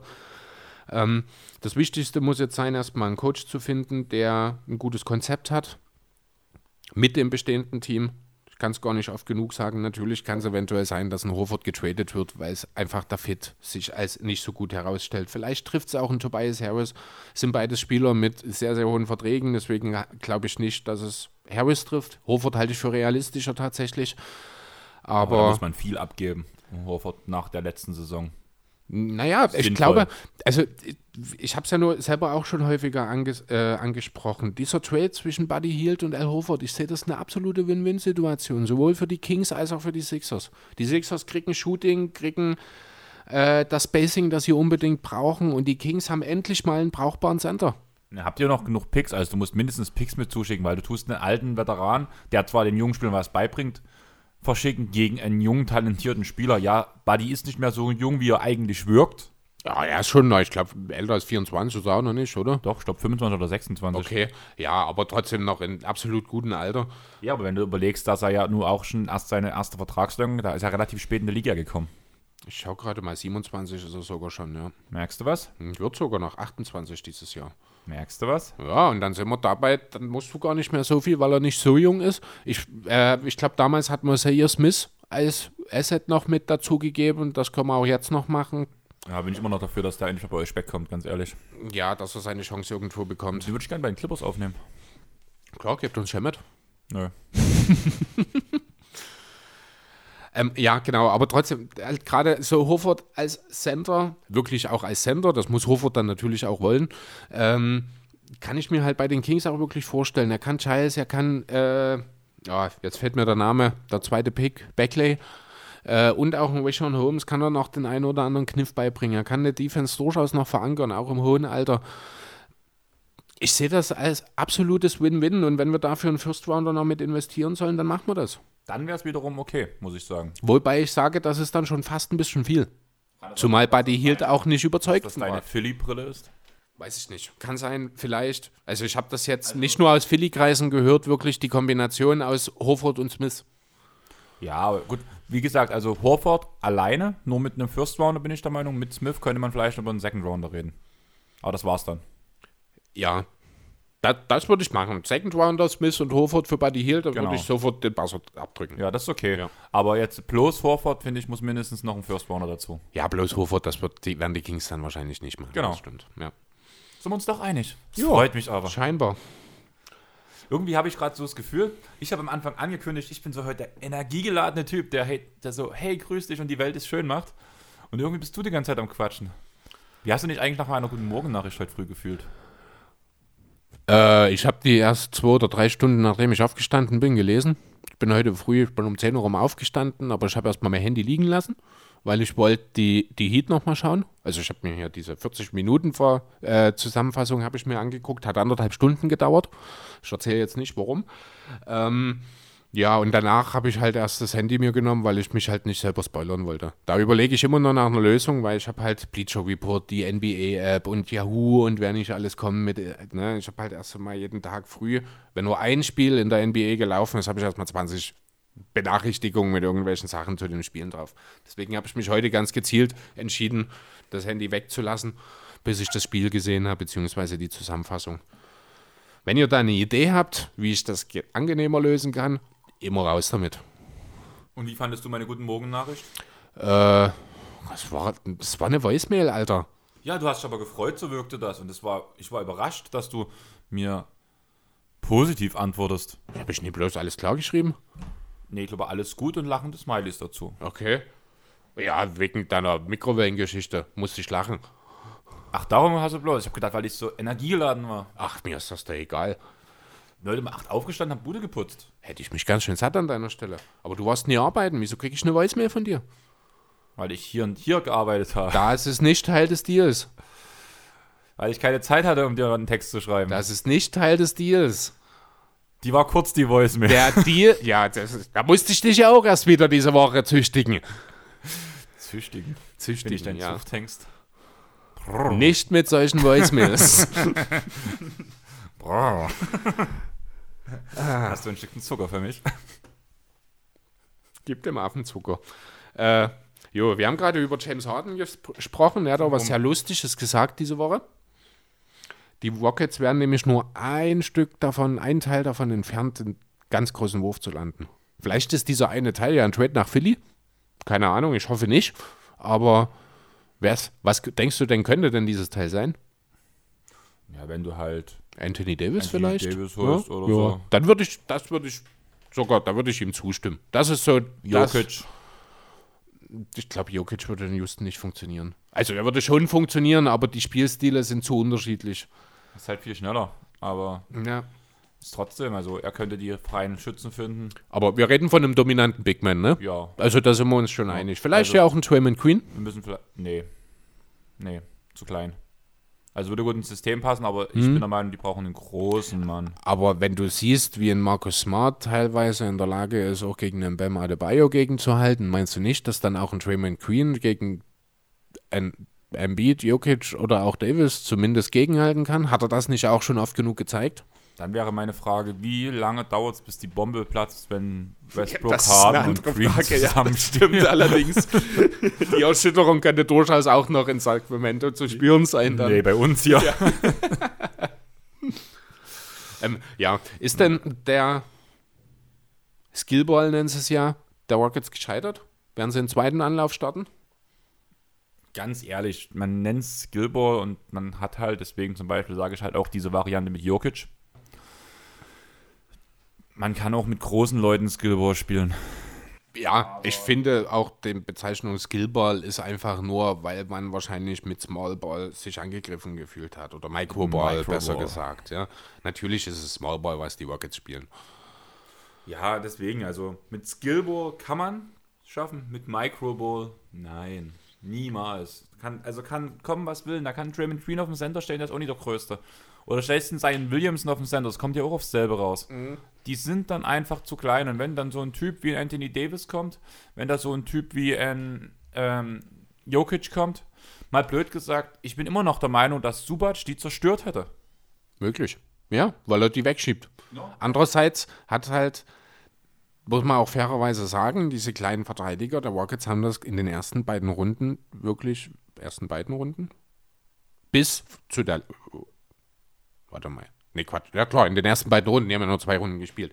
Äh, die Defense sah teilweise wirklich gut aus, auch von den Kleinen und auch Davis hatte ja durchaus, zumindest am Anfang, Vogel hat dort die richtigen äh, Anpassungen vorgenommen. Ich finde das gerade schön, dass du sagst, dass die gegen die Lakers gespielt haben, weil ich heute den ganzen Tag darüber nachgedacht habe, gegen wen Houston rausgeflogen ist. Gegen die Lakers, ja. Gut, sehr schön. Ähm, ja, Vogel hat dann dort halt relativ früh in der Serie die richtigen Anpassungen genommen. Deswegen war dann Anthony Davis auch einfach zu viel. Aber ansatzweise hat es funktioniert. Und wenn du dort vielleicht einfach bessere Spieler, wenn es die denn gibt, das müsste man jetzt einfach mal so im Raum stehen lassen, findest, mit demselben System, könnte es funktionieren? Ich weiß es nicht. Also ich sehe es auch eher als gescheitert an, muss ich ehrlich sagen. Wie gesagt, ich sehe es nicht als gescheitert an, ich sehe es halt einfach, dass es. Also, Microball ist gescheitert, aber kein Skillball. Punkt. Naja, Skillball ist halt, ja, ich, Skillball ist irgendwie alles. Sind wir mal ehrlich, auch die Warriors haben Skillball gespielt in den letzten Jahren. Wisst ihr, wer kein Skillball gespielt hat? Die Lakers in dieser Saison. Nee, die Clippers in der zweiten Halbzeit von den Playoffs. Ja, die Clippers haben, ich glaube, im ganzen Saison kein Skillball gespielt. Weil Skillball eine gewisse Zusammenarbeit voraussetzt. Wieso? Das Ding ist, du kannst Skill breit, breit fächern. Kawhi Leonard hat, hat, hat Skills. Und die macht er. Jeder Spieler in der NBA hat irgendwelche Skills, deswegen haben sie es in die Liga geschafft. Das Haben geht ja. ein bisschen zu sehr in die Wortdefinition rein. Haben ja auch Skills. Natürlich. Was habe ich denn für Skills? Keine Ahnung, ist mir egal. Brauchbare Leber. Offensichtlich, ja. äh, was ich sehr lustig fand diese Woche, hast du gewusst, dass aus Juancho Hernan Gomez von den Timberwolves ein, äh, ein Hollywood-Star wird? Nein. Der hat nämlich den Trainingsauftakt verpasst, weil er bei Dreharbeiten eines Adam Sandler-Films anwesend war. Aber ich habe nicht weiter recherchiert, um was für einen Film es geht. Ich muss erstmal überlegen, wer Adam Sandler ist. Jetzt kam es. Hat eine Weile gedauert.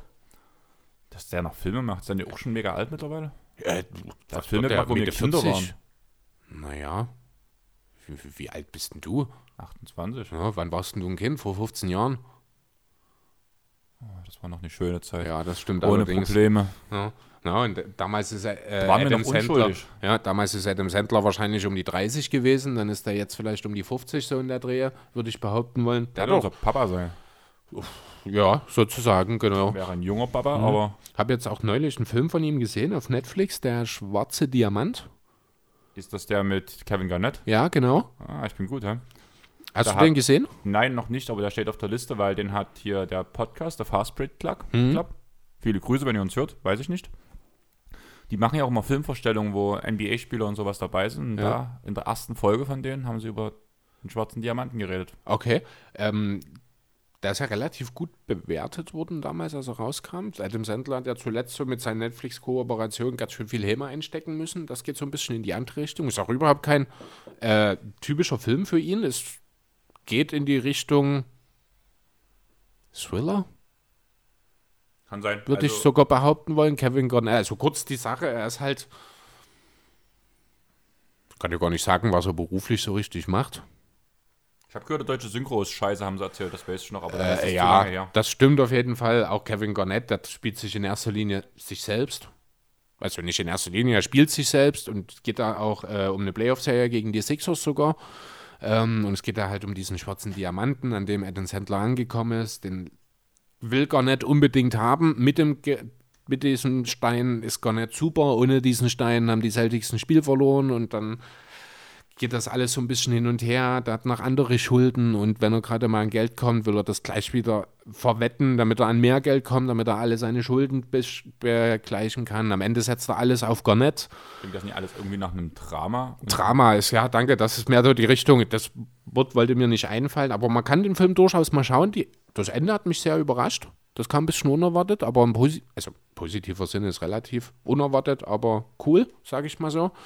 Ähm, kann man sich mal anschauen, wenn man mal zwei Stunden Zeit hat. Man muss auf jeden Fall dranbleiben. Der Film ist ein bisschen verwirrend. Das ist jetzt keiner, den du so ein bisschen nebenbei laufen lassen kannst, ich glaube.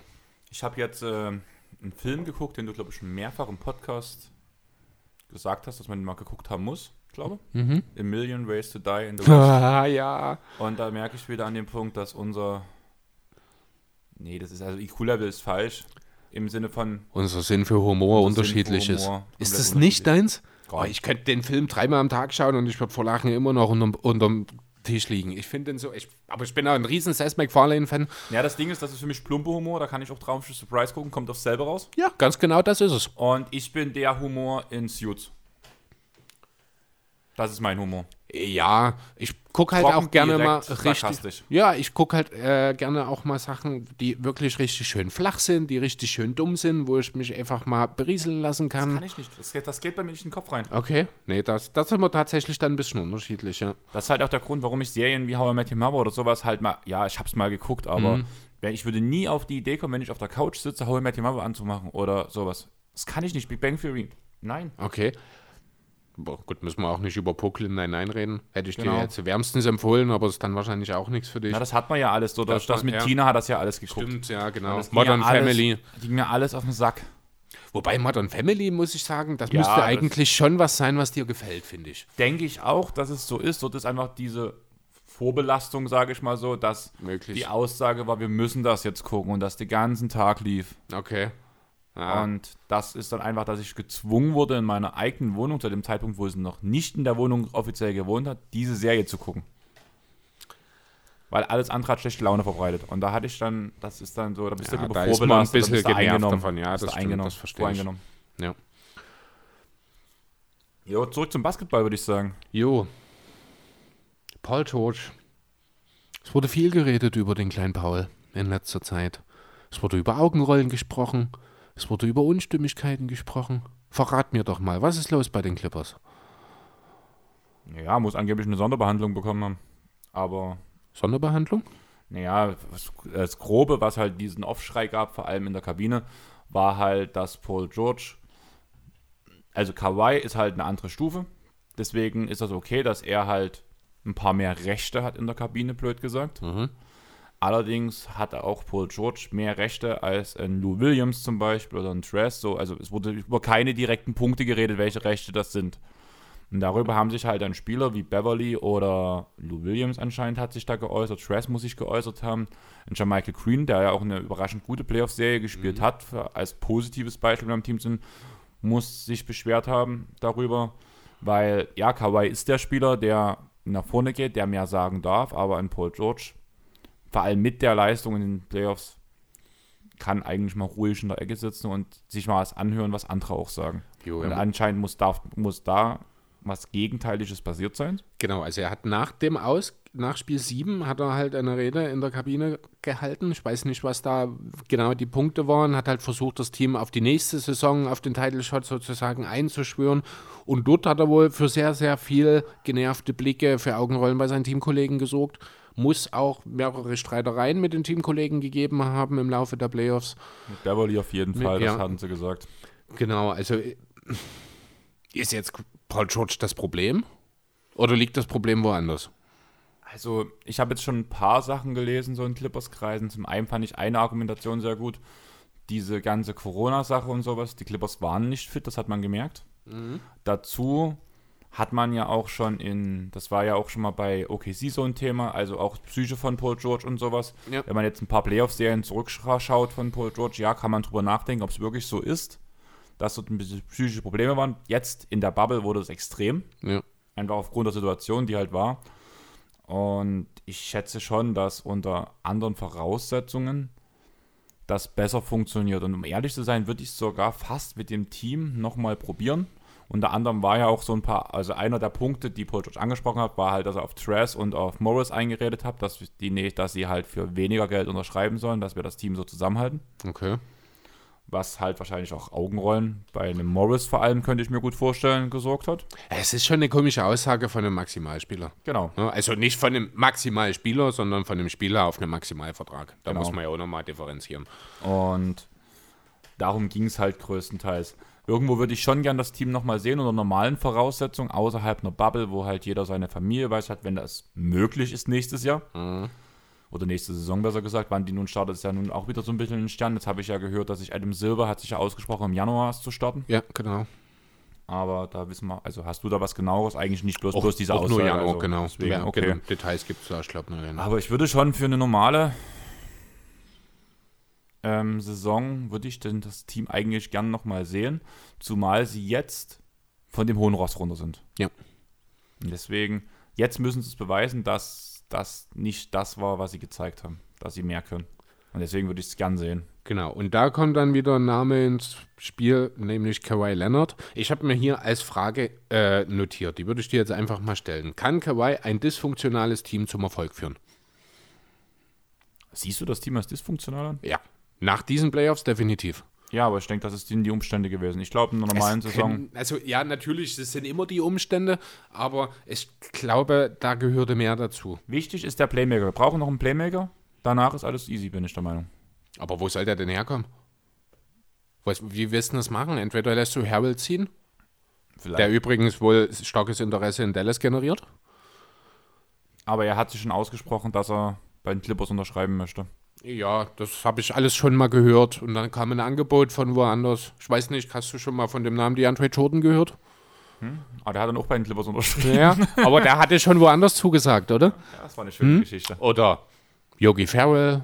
Oh, wie mies wäre das, wenn Dress jetzt eins zu eins dasselbe macht wie DJ. Dress erstmal bei Dallas zusagen und danach doch bei den Clippers wieder unterschreiben. Oh, wie mies wäre das. Ja, und dann sehe ich aber auch wirklich schon Paul George einen Stuhl vor die Tür stellen. ähm, nee, also die Frage, ähm, die ist natürlich ein bisschen provokant, das ist klar. Hintergrund ist einfach folgendes. Kawhi hat bewiesen, dass er Teams zu Erfolg führen kann. Aber was waren das für Teams? Das waren die Spurs und das waren die Raptors. Zwei ausgesprochen organ äh, äh, starke Organisationen, sehr professionelle. Ich kurz unterbrechen. Er hat die Raptors zum Sieg geführt. Bei den Spurs hat er LeBron eingedenkt. Er war ein Ja, Teil stimmt, des Erfolgs, aber geführt haben Tony Parker, Manu Ginobili und Tim Duncan. Ja, stimmt, da gebe ich dir recht, aber er hat die Spurs trotzdem auch dann nach aber nicht zum Titel geführt. Und das war deine Nee, Aussage. das, ja, also er hat einen sehr, sehr wichtigen Teil dabei geführt. Er hat die Raptors zum Titel geführt, auf jeden Fall. Ne? Genau. Aber Fakt ist, die Teams, mit denen er einen Titel geholt hat, das sind nicht solche Katastrophen. Ich will dir und deinen Clippers nicht zu nahe treten, aber Katastrophen-Franchises gewesen. Ja, aber das sind, sind wir doch mal ehrlich, ich unterbreche dich jetzt gleich bei dem Punkt. Was haben alle vor der Saison gesagt? Dass das Team fett zusammengestellt ist, dass vielleicht ein bisschen Playmaking fehlt, dass Ja, es aber aber- gewisse Leute übernehmen können und wir müssen auch ehrlich sagen, dass während der Saison Playmaking dazugekommen ist im Namen von Reggie Jackson. richtig. Wenn Reggie Jackson eine komplette Vorbereitung mitspielt, kann er auch ein Playmaker für, die, für diesen Job sein, den er bei den Clippers übernehmen muss, weil er nicht der Vorbereitung hin oder her, Reggie Jackson ist defensiv viel zu schlecht, als dass er jemals einen Vorzug unter Doc Rivers vor Patrick Beverly kriegen würde. Also, so, also ich verstehe deinen Punkt, grundsätzlich gebe ich dir recht, aber er wird nie die Lösung sein. Selbst wenn er zum Minimum bleibt, das funktioniert in der Regular Season meinetwegen, aber in den Playoffs ist Reggie Jackson sowas wie Enes Kanter. Und das haben Keine wir Ahnung, auch gesehen. du- Deswegen hat er halt nicht gespielt. Ja, und deswegen hat er auch die wenigen Possessions, die er gespielt hat, waren unter anderem, und da muss man auch nochmal ganz klar sagen, auch ein Fehler von Doc Rivers an der Stelle, ein Game-Winner von Jamal Murray äh, mit dem Buzzer von Reggie Jackson verteidigen zu lassen. Nee, es war nicht mit dem Buzzer, es war kurz vorher, aber finde ich dann schon auch arg fragwürdig. Ja, es war ein Switch. Das musst du dazu sagen. Die mussten switchen. Aber wieso steckt der, steht er dort auf dem Feld? Was hat er dort verloren? Aber seien wir doch mal auch ehrlich, ne? Dieser Wurf von Murray.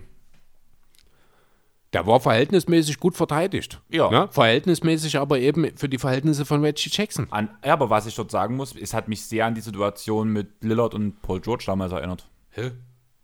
Die sind relativ weit draußen, die waren nicht genau in der Dreierlinie. Nee, Paul aber Lillard hat- ist ja nicht mal losgelaufen, der ist einfach hochgegangen. Ja, aber es war aus der von der Entfernung, war es nicht ganz so weit, aber war weiter entfernt von der Dreierlinie. Es war gut contested und der war halt dann drin. Ja, und trotzdem bin ich der Meinung, dass andere das besser gemacht hätten. Für seine Verhältnisse, wie gesagt, sage ich, war das gut verteidigt. Trotzdem verstehe ich nicht, warum der überhaupt dort auf dem Feld ist. Ein paar Sekunden vorm Ende mit einem potenziellen Game-Winner des Gegners vor der Nase stelle ich doch nie einen meiner schlechtesten Verteidiger aufs Feld. Wenn ich einen Kader voller guter Verteidiger habe, dann stelle ich eher einen Shemet hin. Ich weiß nicht, ob Beverly ausgefault war in dem Moment. Oder ich nehme halt Kawhi und George und versuche dann die Defense so aufzustellen, dass wenn geswitcht wird, zwischen den beiden geswitcht wird. Und dann fällt dieser Wurf auch nicht. Bin ich der Meinung. Es war Murray. Murray spielt. Ja, okay, stimmt. Äh, gut, hast recht. Der wird er wahrscheinlich auch mit geschlossenen Augen von außerhalb der Halle treffen, wenn es ein entscheidender Wurf ist. Hast du zufällig dieses Video gesehen, was sie ab und zu mit Murray einspielen, wo er mit seinem Vater, glaube Basketball trainiert? Das fand ich sehr interessant. Ja. sind die auf dem Freiplatz, da gibt es eine kleine Doku über Murray, die ab und zu mal in der Halbzeitpause kam, habe ich schon zweimal gesehen, Um ehrlich zu sein, Halbzeitpausen schalte ich meistens weg. wo er bei mit zu Augen Freiwürfe wirft. Wo es halt, Okay. wo er so ein bisschen über seine Basketballphilosophie dazu auch redet und sowas. Und wo es halt für das Gefühl im Wurf geht. Und da musste ich gerade lachen, weil du halt gerade sagst, mit geschlossenen Augen Ja. und so. Deswegen. Es kommt nicht von ungefähr, so eine Aussage. Ja, aber das fand ich gerade interessant, deswegen wollte ich dieses Thema ansprechen. Äh, Montrezl Harrell hat übrigens sich auch noch ein ganz schönes Eigentor gelegt diese Woche. Nicht gelesen. Äh, er hat getweetet, der arme Kerl. Weiß noch nicht, wie das funktioniert mit dem Internet, dass da Aussagen auf einen zurückfallen könnten. Ähm, ich weiß nicht. einige NBA-Spieler nicht. Nee, ja, offensichtlich. Ähm, ich würde mal behaupten wollen, Montrezl Harrell kommt aus dem Großraum Atlanta. In Atlanta gibt es ein NFL-Team. Die Atlanta Falcons. Fand ich früher mal ganz cool. Haben ein bisschen das Interesse an den Falcons verloren. Die haben äh, diese Woche 20 Punkte Führung aus sich erspielt. Ich weiß nicht mal gegen wen. Haben das Spiel aber am Ende verloren. Was macht Herbe? In seinem Ärger tweetet er irgendwas von wegen, ich bin fertig mit den Falcons, eine 20-Punkte-Führung zu vergeben. Hast du so eine leichte Ahnung, was da vielleicht als Antworten kommen könnten? Sowas wie, ist ja fast so schlimm wie eine 3-1-Führung gegen Denver zu vergeben? Also habe ich eine schöne Netzschau mit jede Menge Reaktionen drauf aus der ganzen Twitter-Welt. Da hat der gute Montrez wirklich eine ganz schöne Dummheit sich geleistet Aber, an der hat er, Stelle. aber der hat sich, glaube danach nicht mehr geäußert, weil sonst wäre das ja noch mehr viral gegangen. Ich habe es nichts weiter dazu mehr dann gelesen. Der wird schon gewusst haben, vielleicht hat er den Tweet auch gelöscht wieder, keine Ahnung. Ich verstehe ihn auch total. Als Fan ist es zum Kotzen. Aber er ist nun mal nicht nur Fan. Ne? Er ist nicht nur Fan. Als Fan er ist, ist das scheiße, was soll ja, ich denn sagen? Ja, eben, genau. Ne? Er ist halt auch jemand, der Millionen von Fans. Nee, stimmt nicht. Wir reden von den Clippers, der 20 Fans äh, verärgert hat. Unter anderem mich. Hat mir vielleicht persönlich eine Entschuldigung geschrieben. das wäre schön. So, ja. Hast du noch irgendwas? Ich glaube, ich habe jetzt meine Themen soweit durch. Ein paar kleine. Brianna Taylor würde ich kurz ansprechen wollen. Ja, oh ja, da können wir gerne nochmal. Die ist ja jetzt die äh, Verhandlung mit den Officers ist jetzt abgeschlossen und es hat keine Strafen gegeben, wenn ich das richtig verfolgt habe. Verrückt. Wie kann so. Oh, nee. Habe ich heute erst wieder drüber geredet. Also war halt ganz cool. Also das Mädel, mit dem ich heute, mit dem ich heute essen war, wir haben halt uns im Rosis damals kenn kennengelernt. Ich hatte mein Fuck Nazis Everywhere-Shirt an. Heute gehe ich raus mit Borders vs. Trump. Also, ich, mir war es halt wichtig, das T-Shirt anzuziehen. Also, ich habe es jetzt die letzte Zeit an, werde es doch fast jeden Tag tragen, nur zum Waschen halt mal ausziehen, blöd gesagt. Kannst du damit duschen? Einfach aus dem Grund, weil es jetzt ja aktuelle Phase ist, dass man Mhm. jetzt sich für die Wahlen in Amerika anmeldet und deswegen noch Genau. mehr Ausrufezeichen setzen. Und auch wenn es kein richtiges Ausrufezeichen ist, wenn ich in Deutschland so ein T-Shirt trage. ist ein Zeichen. Es ist mir genau. wichtig, einfach irgendwo. Sollte zufällig irgendwo unter unserer Hörerschaft jemand sein, der die amerikanische Staatsbürgerschaft hat und berechtigt ist, seine Stimme für die Wahl abzugeben. Bitte tut das und bitte tut das nicht für Trump. Ja. Jede Stimme zählt. Genau. Das können wir in Deutschland auch jedes Mal wieder sagen. Genau. Du kannst mal ganz kurz noch mal weiterreden. Tu mal Brianna Taylor noch ein Bild beleuchten oder willst Äh, du da noch? ja, nicht so viel. Also ich habe tatsächlich selber jetzt mir nicht nochmal mit rausgesucht. Ich habe halt mitbekommen jetzt, dass es eben keine Strafen für die äh, zuständigen oder Betroffenen, sage ich mal, Polizisten gibt. Hintergrund, wie diese ganze Sache entstanden ist, ist ja eigentlich auch schon total lächerlich. Man ist damals in das Haus von Brianna Taylor eingedrungen oder in die Wohnung, weil man dachte, dass dort noch ihr Vormieter drin wohnt, der wohl mit Waffen geschmuggelt hat. Oder vermutlich. Deswegen sind die dort eingestiegen. Polizeirecht in den USA heißt halt, wir müssen nicht vorher sagen, wir sind die Polizei, wir machen die Bude auf und wir kommen rein. Der Lebensgefährte von der Brianna Taylor hat halt gedacht, der wird überfallen und hat das Feuer eröffnet. Die Polizei schießt zurück und ich weiß gar nicht, ich glaube, acht Kugeln hat man letztlich in Brianna Taylors Körper gefunden. Acht Kugeln von denen womöglich nie, also äh, nicht mal eine hätte auf sie überhaupt abgefeuert werden dürfen. Ja, das Thema hatten wir ja erst mit Amt Genau. zusammen. Ja, und genau, und da ist halt jetzt dann die äh, Entscheidung der Prozess bezüglich oder über die Polizisten gefallen und es gab eben keine Strafen. Es gab viele Reaktionen auch. Ich glaube, von Lip One habe ich was, Donovan Mitchell Ja, hat sich geäußert. von unserer, Mhm. unserer Airboy Podcast-Seite. Ich musste bloß wegen Thema Wahlen, weil ich letztens hatte, also vor ein paar Tagen, und dann gehen wir mal drei Jahre zurück, war ja, wo die AfD 14% Stimmen gekriegt hat Mhm. in Deutschland. Und da hatte ich einen Post abgesetzt. Und eigentlich würde ich den sehr passend finden, wenn, also wenn Trump wirklich wiedergewählt wird, find, wird könnte ich den eins zu eins so reposten. Ja. Aufgrund der heutigen Wahlergebnisse treffen wir uns morgen um 18 Uhr im Raum der Wünsche, um Verteidigung gegen die dunklen Künste zu üben. Den habe ich auch gelesen diese Fand Woche, ich, ja. Fand Sehr ich schön. so super. Mhm. Und das ist genau das. Und das darf einfach nicht passieren. Wir haben schon mal gegen diesen Affen gekämpft. Und ja, es ist ein Affe, weil er sich genauso benimmt. Hast du das mitbekommen, dass er vor Gericht wahrscheinlich sogar gezogen wird? Weil Nee. er irgendwie wieder irgendwas Illegales gemacht hat. Also irgendwas, was mit dem Amt zu tun hat. Und deswegen wird er angeklagt jetzt auf jeden Fall erstmal. Ob es durchkommt? Geht das? Irgendwie schon. Hat er nicht Immunität als Präsident? Ich habe gehört, es geht vor Gericht. Also, klar, natürlich, auch die Immunität kennt ihre Grenzen irgendwo, aber ob das als Präsident, na gut, nee, das ist, wird schon, das werden die schon wissen, was sie da machen. Genau, auf jeden Fall. Da haben sie aber auch noch keine richtigen Gründe. Das muss halt erstmal geprüft werden und sowas. Und wenn das geprüft werden muss in Amerika, habe ich ganz stark das Gefühl, das verläuft einfach im Sande. Davon ist auszugehen. Weißt du, wer auch im Sande verlaufen ist? Der Frakt Fraktionsstatus der AfD in Niedersachsen. Hast du das mitbekommen? Ich weiß gar nicht genau, ob es wirklich der Landtag war. Drei Städten insgesamt. In- Bremen oder war Stadt- dabei. ja, Bremen genau. war dabei. Ja, übelst geil. Fand ich auch so super, als ich das gelesen habe. Die haben sich einfach so lange selber kaputt gemacht, bis sie nicht mehr genug Leute waren.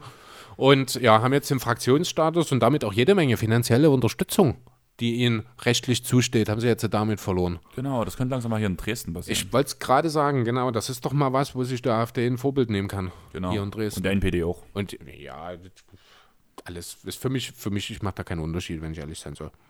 Ja, ich guck mal ganz kurz, was ich mir noch aufgeschrieben habe. Ich glaube, wir haben eigentlich alle Themen durch. Ich denke auch, ich gucke gerade auch nochmal so ein bisschen. Ah, du bist gerade munter, eigentlich können wir gerade weiterreden. Ach, das wirkt nur so, weil ich gerade mal ein paar Sätze gesagt habe, aber ich habe ganz schön zu kämpfen, mir die Ohren offen zu halten. Ja, ein bisschen, was habe ich sogar noch hier stehen? Mhm. Angeblich sind die Golden State Warriors an Mello Al Ball, Lamello Ball interessiert. Echt? Ich Ja, habe das gegenteilig gelesen. Also ich habe es heute Dass sie es nicht an ihm interessiert Ich sein. hab's heute gelesen, Ja, ich auch. interessiert sind. Wo hast du es gelesen? Äh, in der Timeline irgendwo. Keine Ahnung, Ich beim Durchscrollen. gelesen. Okay, na, dann habe ich vielleicht äh, bloß da eine falsche Übersetzung gehabt. Okay, kann ich mir ehrlich gesagt nicht vorstellen. Ich auch gar nicht. Also ich verstehe es auch nicht. Also, Also gut, nein. was heißt, warum eigentlich nicht jemanden suchen, der die nächsten zwei, drei Jahre damit verbringen kann, der, im Schatten von Steph Curry zur nächsten Steph Curry zu werden? Ja, aber keine Ahnung. Ich weiß es nicht. Also, Also so richtig Sinn macht es nicht. Andererseits ist die Frage, was brauchen die Warriors? Die brauchen irgendwie überall noch Hilfe, weil hinter der Spitze ist es einfach mal verdammt dünn. Von daher bin ich nach wie vor eigentlich auch überzeugt davon, dass man hier einen guten Deal irgendwie eintütet, der zwei, drei brauchbare Rollenspieler für diesen Second Pick äh, nach Oakland beziehungsweise mittlerweile San Francisco spielen wird. Das andere, was ich jetzt noch habe, das ist ein bisschen mies, dass wir jetzt gegen Ende darüber reden. Vielleicht tun wir danach einfach noch ein bisschen off-topic quatschen, nachdem wir kurz über das Thema, um gute Laune zu verbreiten, am 22.19. ein Foto aufgetaucht. Ich weiß nicht, ob du es gelesen hast. Nee? Delonte West Oh, in doch. Dallas auf Ja. der Straße bettelnd. Stimmt, das habe ich sogar, ja, da habe ich sogar mir auch noch, das wollte ich dann jetzt nie ansprechen weiter, das habe ich hier äh, in Dallas beim Betteln wieder gesehen. Wir hatten ja vor ein paar Monaten mal ein bisschen länger über ihn gesprochen. Wirklich, wirklich traurige Geschichte. Das Ding ist, dass Rivers hat, hat jetzt äh, auch Chatverläufe offengestellt. Rivers Doc, hat ihn oder? Doc Rivers hat ihn persönlich angeschrieben und wollte ihm helfen. Die Spielergewerkschaft hat sich geäußert, die wollten ihm helfen. Da, was ich auch krass fand, die, äh, die Clippers als Franchise haben ihn auch direkt kontaktiert. Okay. Und die Aussage von Delonte West auch in einem Statement war, ich nehme keine Hilfe an. Ich, ich glaube, also Delonte West war ja schon immer psychisch eine labil. Störung. Ja, genau. Und ich glaube, da, da kommst du schwierig ran. Dann, das ist. Es hat mir aber wehgetan, wo ich die Bilder gesehen Auf jeden habe. Fall, ja, das ist, also das, ah, ich habe das Bild auch gerade wieder vor Augen. Ah, Ich weiß gar nicht, was ich dazu sagen soll. Das muss ist so sagen, traurig. Das Video fand ich damals viel schlimmer. Auf jeden Fall. Ja, aber jetzt ist es halt wieder gerade wieder im Bewusstsein. Ja, das Video war halt raus, durch das, aber durch dieses Bild habe ich diese, dieses Flashback auf das Video die ganze Zeit. Ja. Und das ist halt mega mies. Also, Leute, ganz ehrlich, passt auf euch auf. Es gibt immer einen Ausweg, nehmt Hilfe an. Also auch wenn irgendeiner unserer Hörer es nie gut geht. Ich glaube, wir hatten das Thema schon, ich war auch in Therapie. Wenn ihr Hilfe braucht, nehmt die an. Reagiert rechtzeitig, weil dann kann man aus jeder Scheiße rauskommen. Genau. Wenn man gute Freunde hat, ist immer alles einfacher. Aber auch wenn man niemanden hat, haltet euch an Freunde und sucht euch dann die Besten raus, wo ihr merkt, die sind für euch da und irgendjemand ist immer für euch da. Und das irgendjemand ist nie irgendein Stoff oder irgendeine Droge oder irgendeine Sucht. Und das sind andere Menschen, die empathisch sind. Und wenn man solche Leute nicht hat, dann wird er auch vom Staat geholfen und in Einrichtungen. Es war schwierig für mich damals, den Weg in die Therapie zu gehen. Aber es war der beste Weg, den ich gemacht habe. Meine Therapeutin hat damals zu mir gesagt, meine erste Aussage in der Therapie war, ich weiß nicht, ob ich mit dir schon mal drüber geredet habe, Chris. Das war in meiner ersten Therapiestunde, habe ich meiner Therapeutin gesagt, ich finde es ungerecht, dass ich hier sitze und jetzt eine Stunde habe bei Ihnen, weil es ganz, ganz, ganz krass viele Menschen gibt auf der Welt, denen es wesentlich schlechter geht als mir. Okay. Ihre Aussage war bloß, ganz ehrlich, es ist völlig richtig, dass Sie hier sind, weil man sollte viel, viel eher zum, zur Therapie gehen. Einfach aus dem Grund, wir sitzen jetzt hier wahrscheinlich über ein Jahr. Im Endeffekt waren es bei mir nun fast zwei Jahre, die ich Therapie hatte und ich bin raus und mir geht's gut. Wir hatten vor dem, Gespräch, äh, vor dem Podcast kurz auch das Thema Ja. wir zwei. Deswegen ist es für mich gerade so präsent und deswegen will ich es einfach sagen. Und wir haben halt dann drüber geredet und sie hat halt gesagt, das sollte ähnlich wie so ein Hautarzt sein. Dass man einfach zur Therapie gehen kann, sich einen Thera- Therapieplatz machen lassen kann, dass man sagen kann, hey, mein Haustier ist gestorben. Lass uns mal reden. Dann sitzt du halt zwei Stunden mal da oder zwei Wochen mal da, jeweils eine Stunde. Und dann hast du aber auch, dann geht es dir besser, dann hast du gelernt, mit der Situation umzugehen, wenn du einen guten Therapeuten hast. Ja. Das sollte sowas wie ein Hausarzt sein, den du halt immer wieder denselben aufsuchst. Und dann ist das alles kein Ding. Und damit wäre die Menschheit oder die ganze Bevölkerung wäre psychisch viel, viel stabiler als das, was es jetzt ist. Und es würde auch viel, viel mehr Plätze geben, weil nie einer, der in der Therapie ist, fünf, sechs, sieben, acht Jahre braucht, um dort rauszukommen. Geht viel eher zu eurem Hausarzt, sagt, ich habe Probleme und sucht euch einen Therapeuten. Ja, und vor allem glaubt nicht, dass ihr damit allein seid. Genau. Geht wirklich auf euer Umfeld zu, den ihr vertraut. Oder eben, wenn ihr der Meinung seid, dass das nichts für euer Umfeld ist, sucht euch professionelle Hilfe. Es gibt Hotlines, es gibt im Internet jede Möglichkeit, dort die entsprechende Nummern zu suchen oder entsprechende Ärzte zu suchen. Nehmt das wahr. Es gibt viele Menschen, die euch helfen wollen, wenn ihr Probleme habt. Ihr müsst nur lassen. Genau, und diese Probleme betrifft nicht nur eine gewisse Bevölkerungsschicht. Das siehst du von Kindern, die gemobbt werden, zu Obdachlosen, die keine Perspektive haben, zu einem normal arbeitenden Bürger, wie du es und ich bin, bis, zu, bis hin zu Personen in der Öffentlichkeit. sei es ein Kevin Love, DeMar DeRozan, Ein Paul Robert George. Enke. Paul George, Robert Enke. Schwieriges Thema zum Ende, Jo, aber ich finde es eigentlich gerade passend, jetzt einfach so aufzuhören, weil genau. stay safe, passt auf euch auf. Ihr seid nicht allein. Genau. Und ganz ehrlich, wenn ihr Probleme habt bei dem Punkt, ihr könnt mir auch jederzeit schreiben, weil unsere Community sind unsere Freunde. Und solange du mir nicht ans Bein kackst, kacke ich dir auch nicht ins Bein und versuche dir dann zumindest ein paar Ratschläge zu geben, wenn du Hilfe brauchst. Also würde ich sagen, wir sind durch und ciao.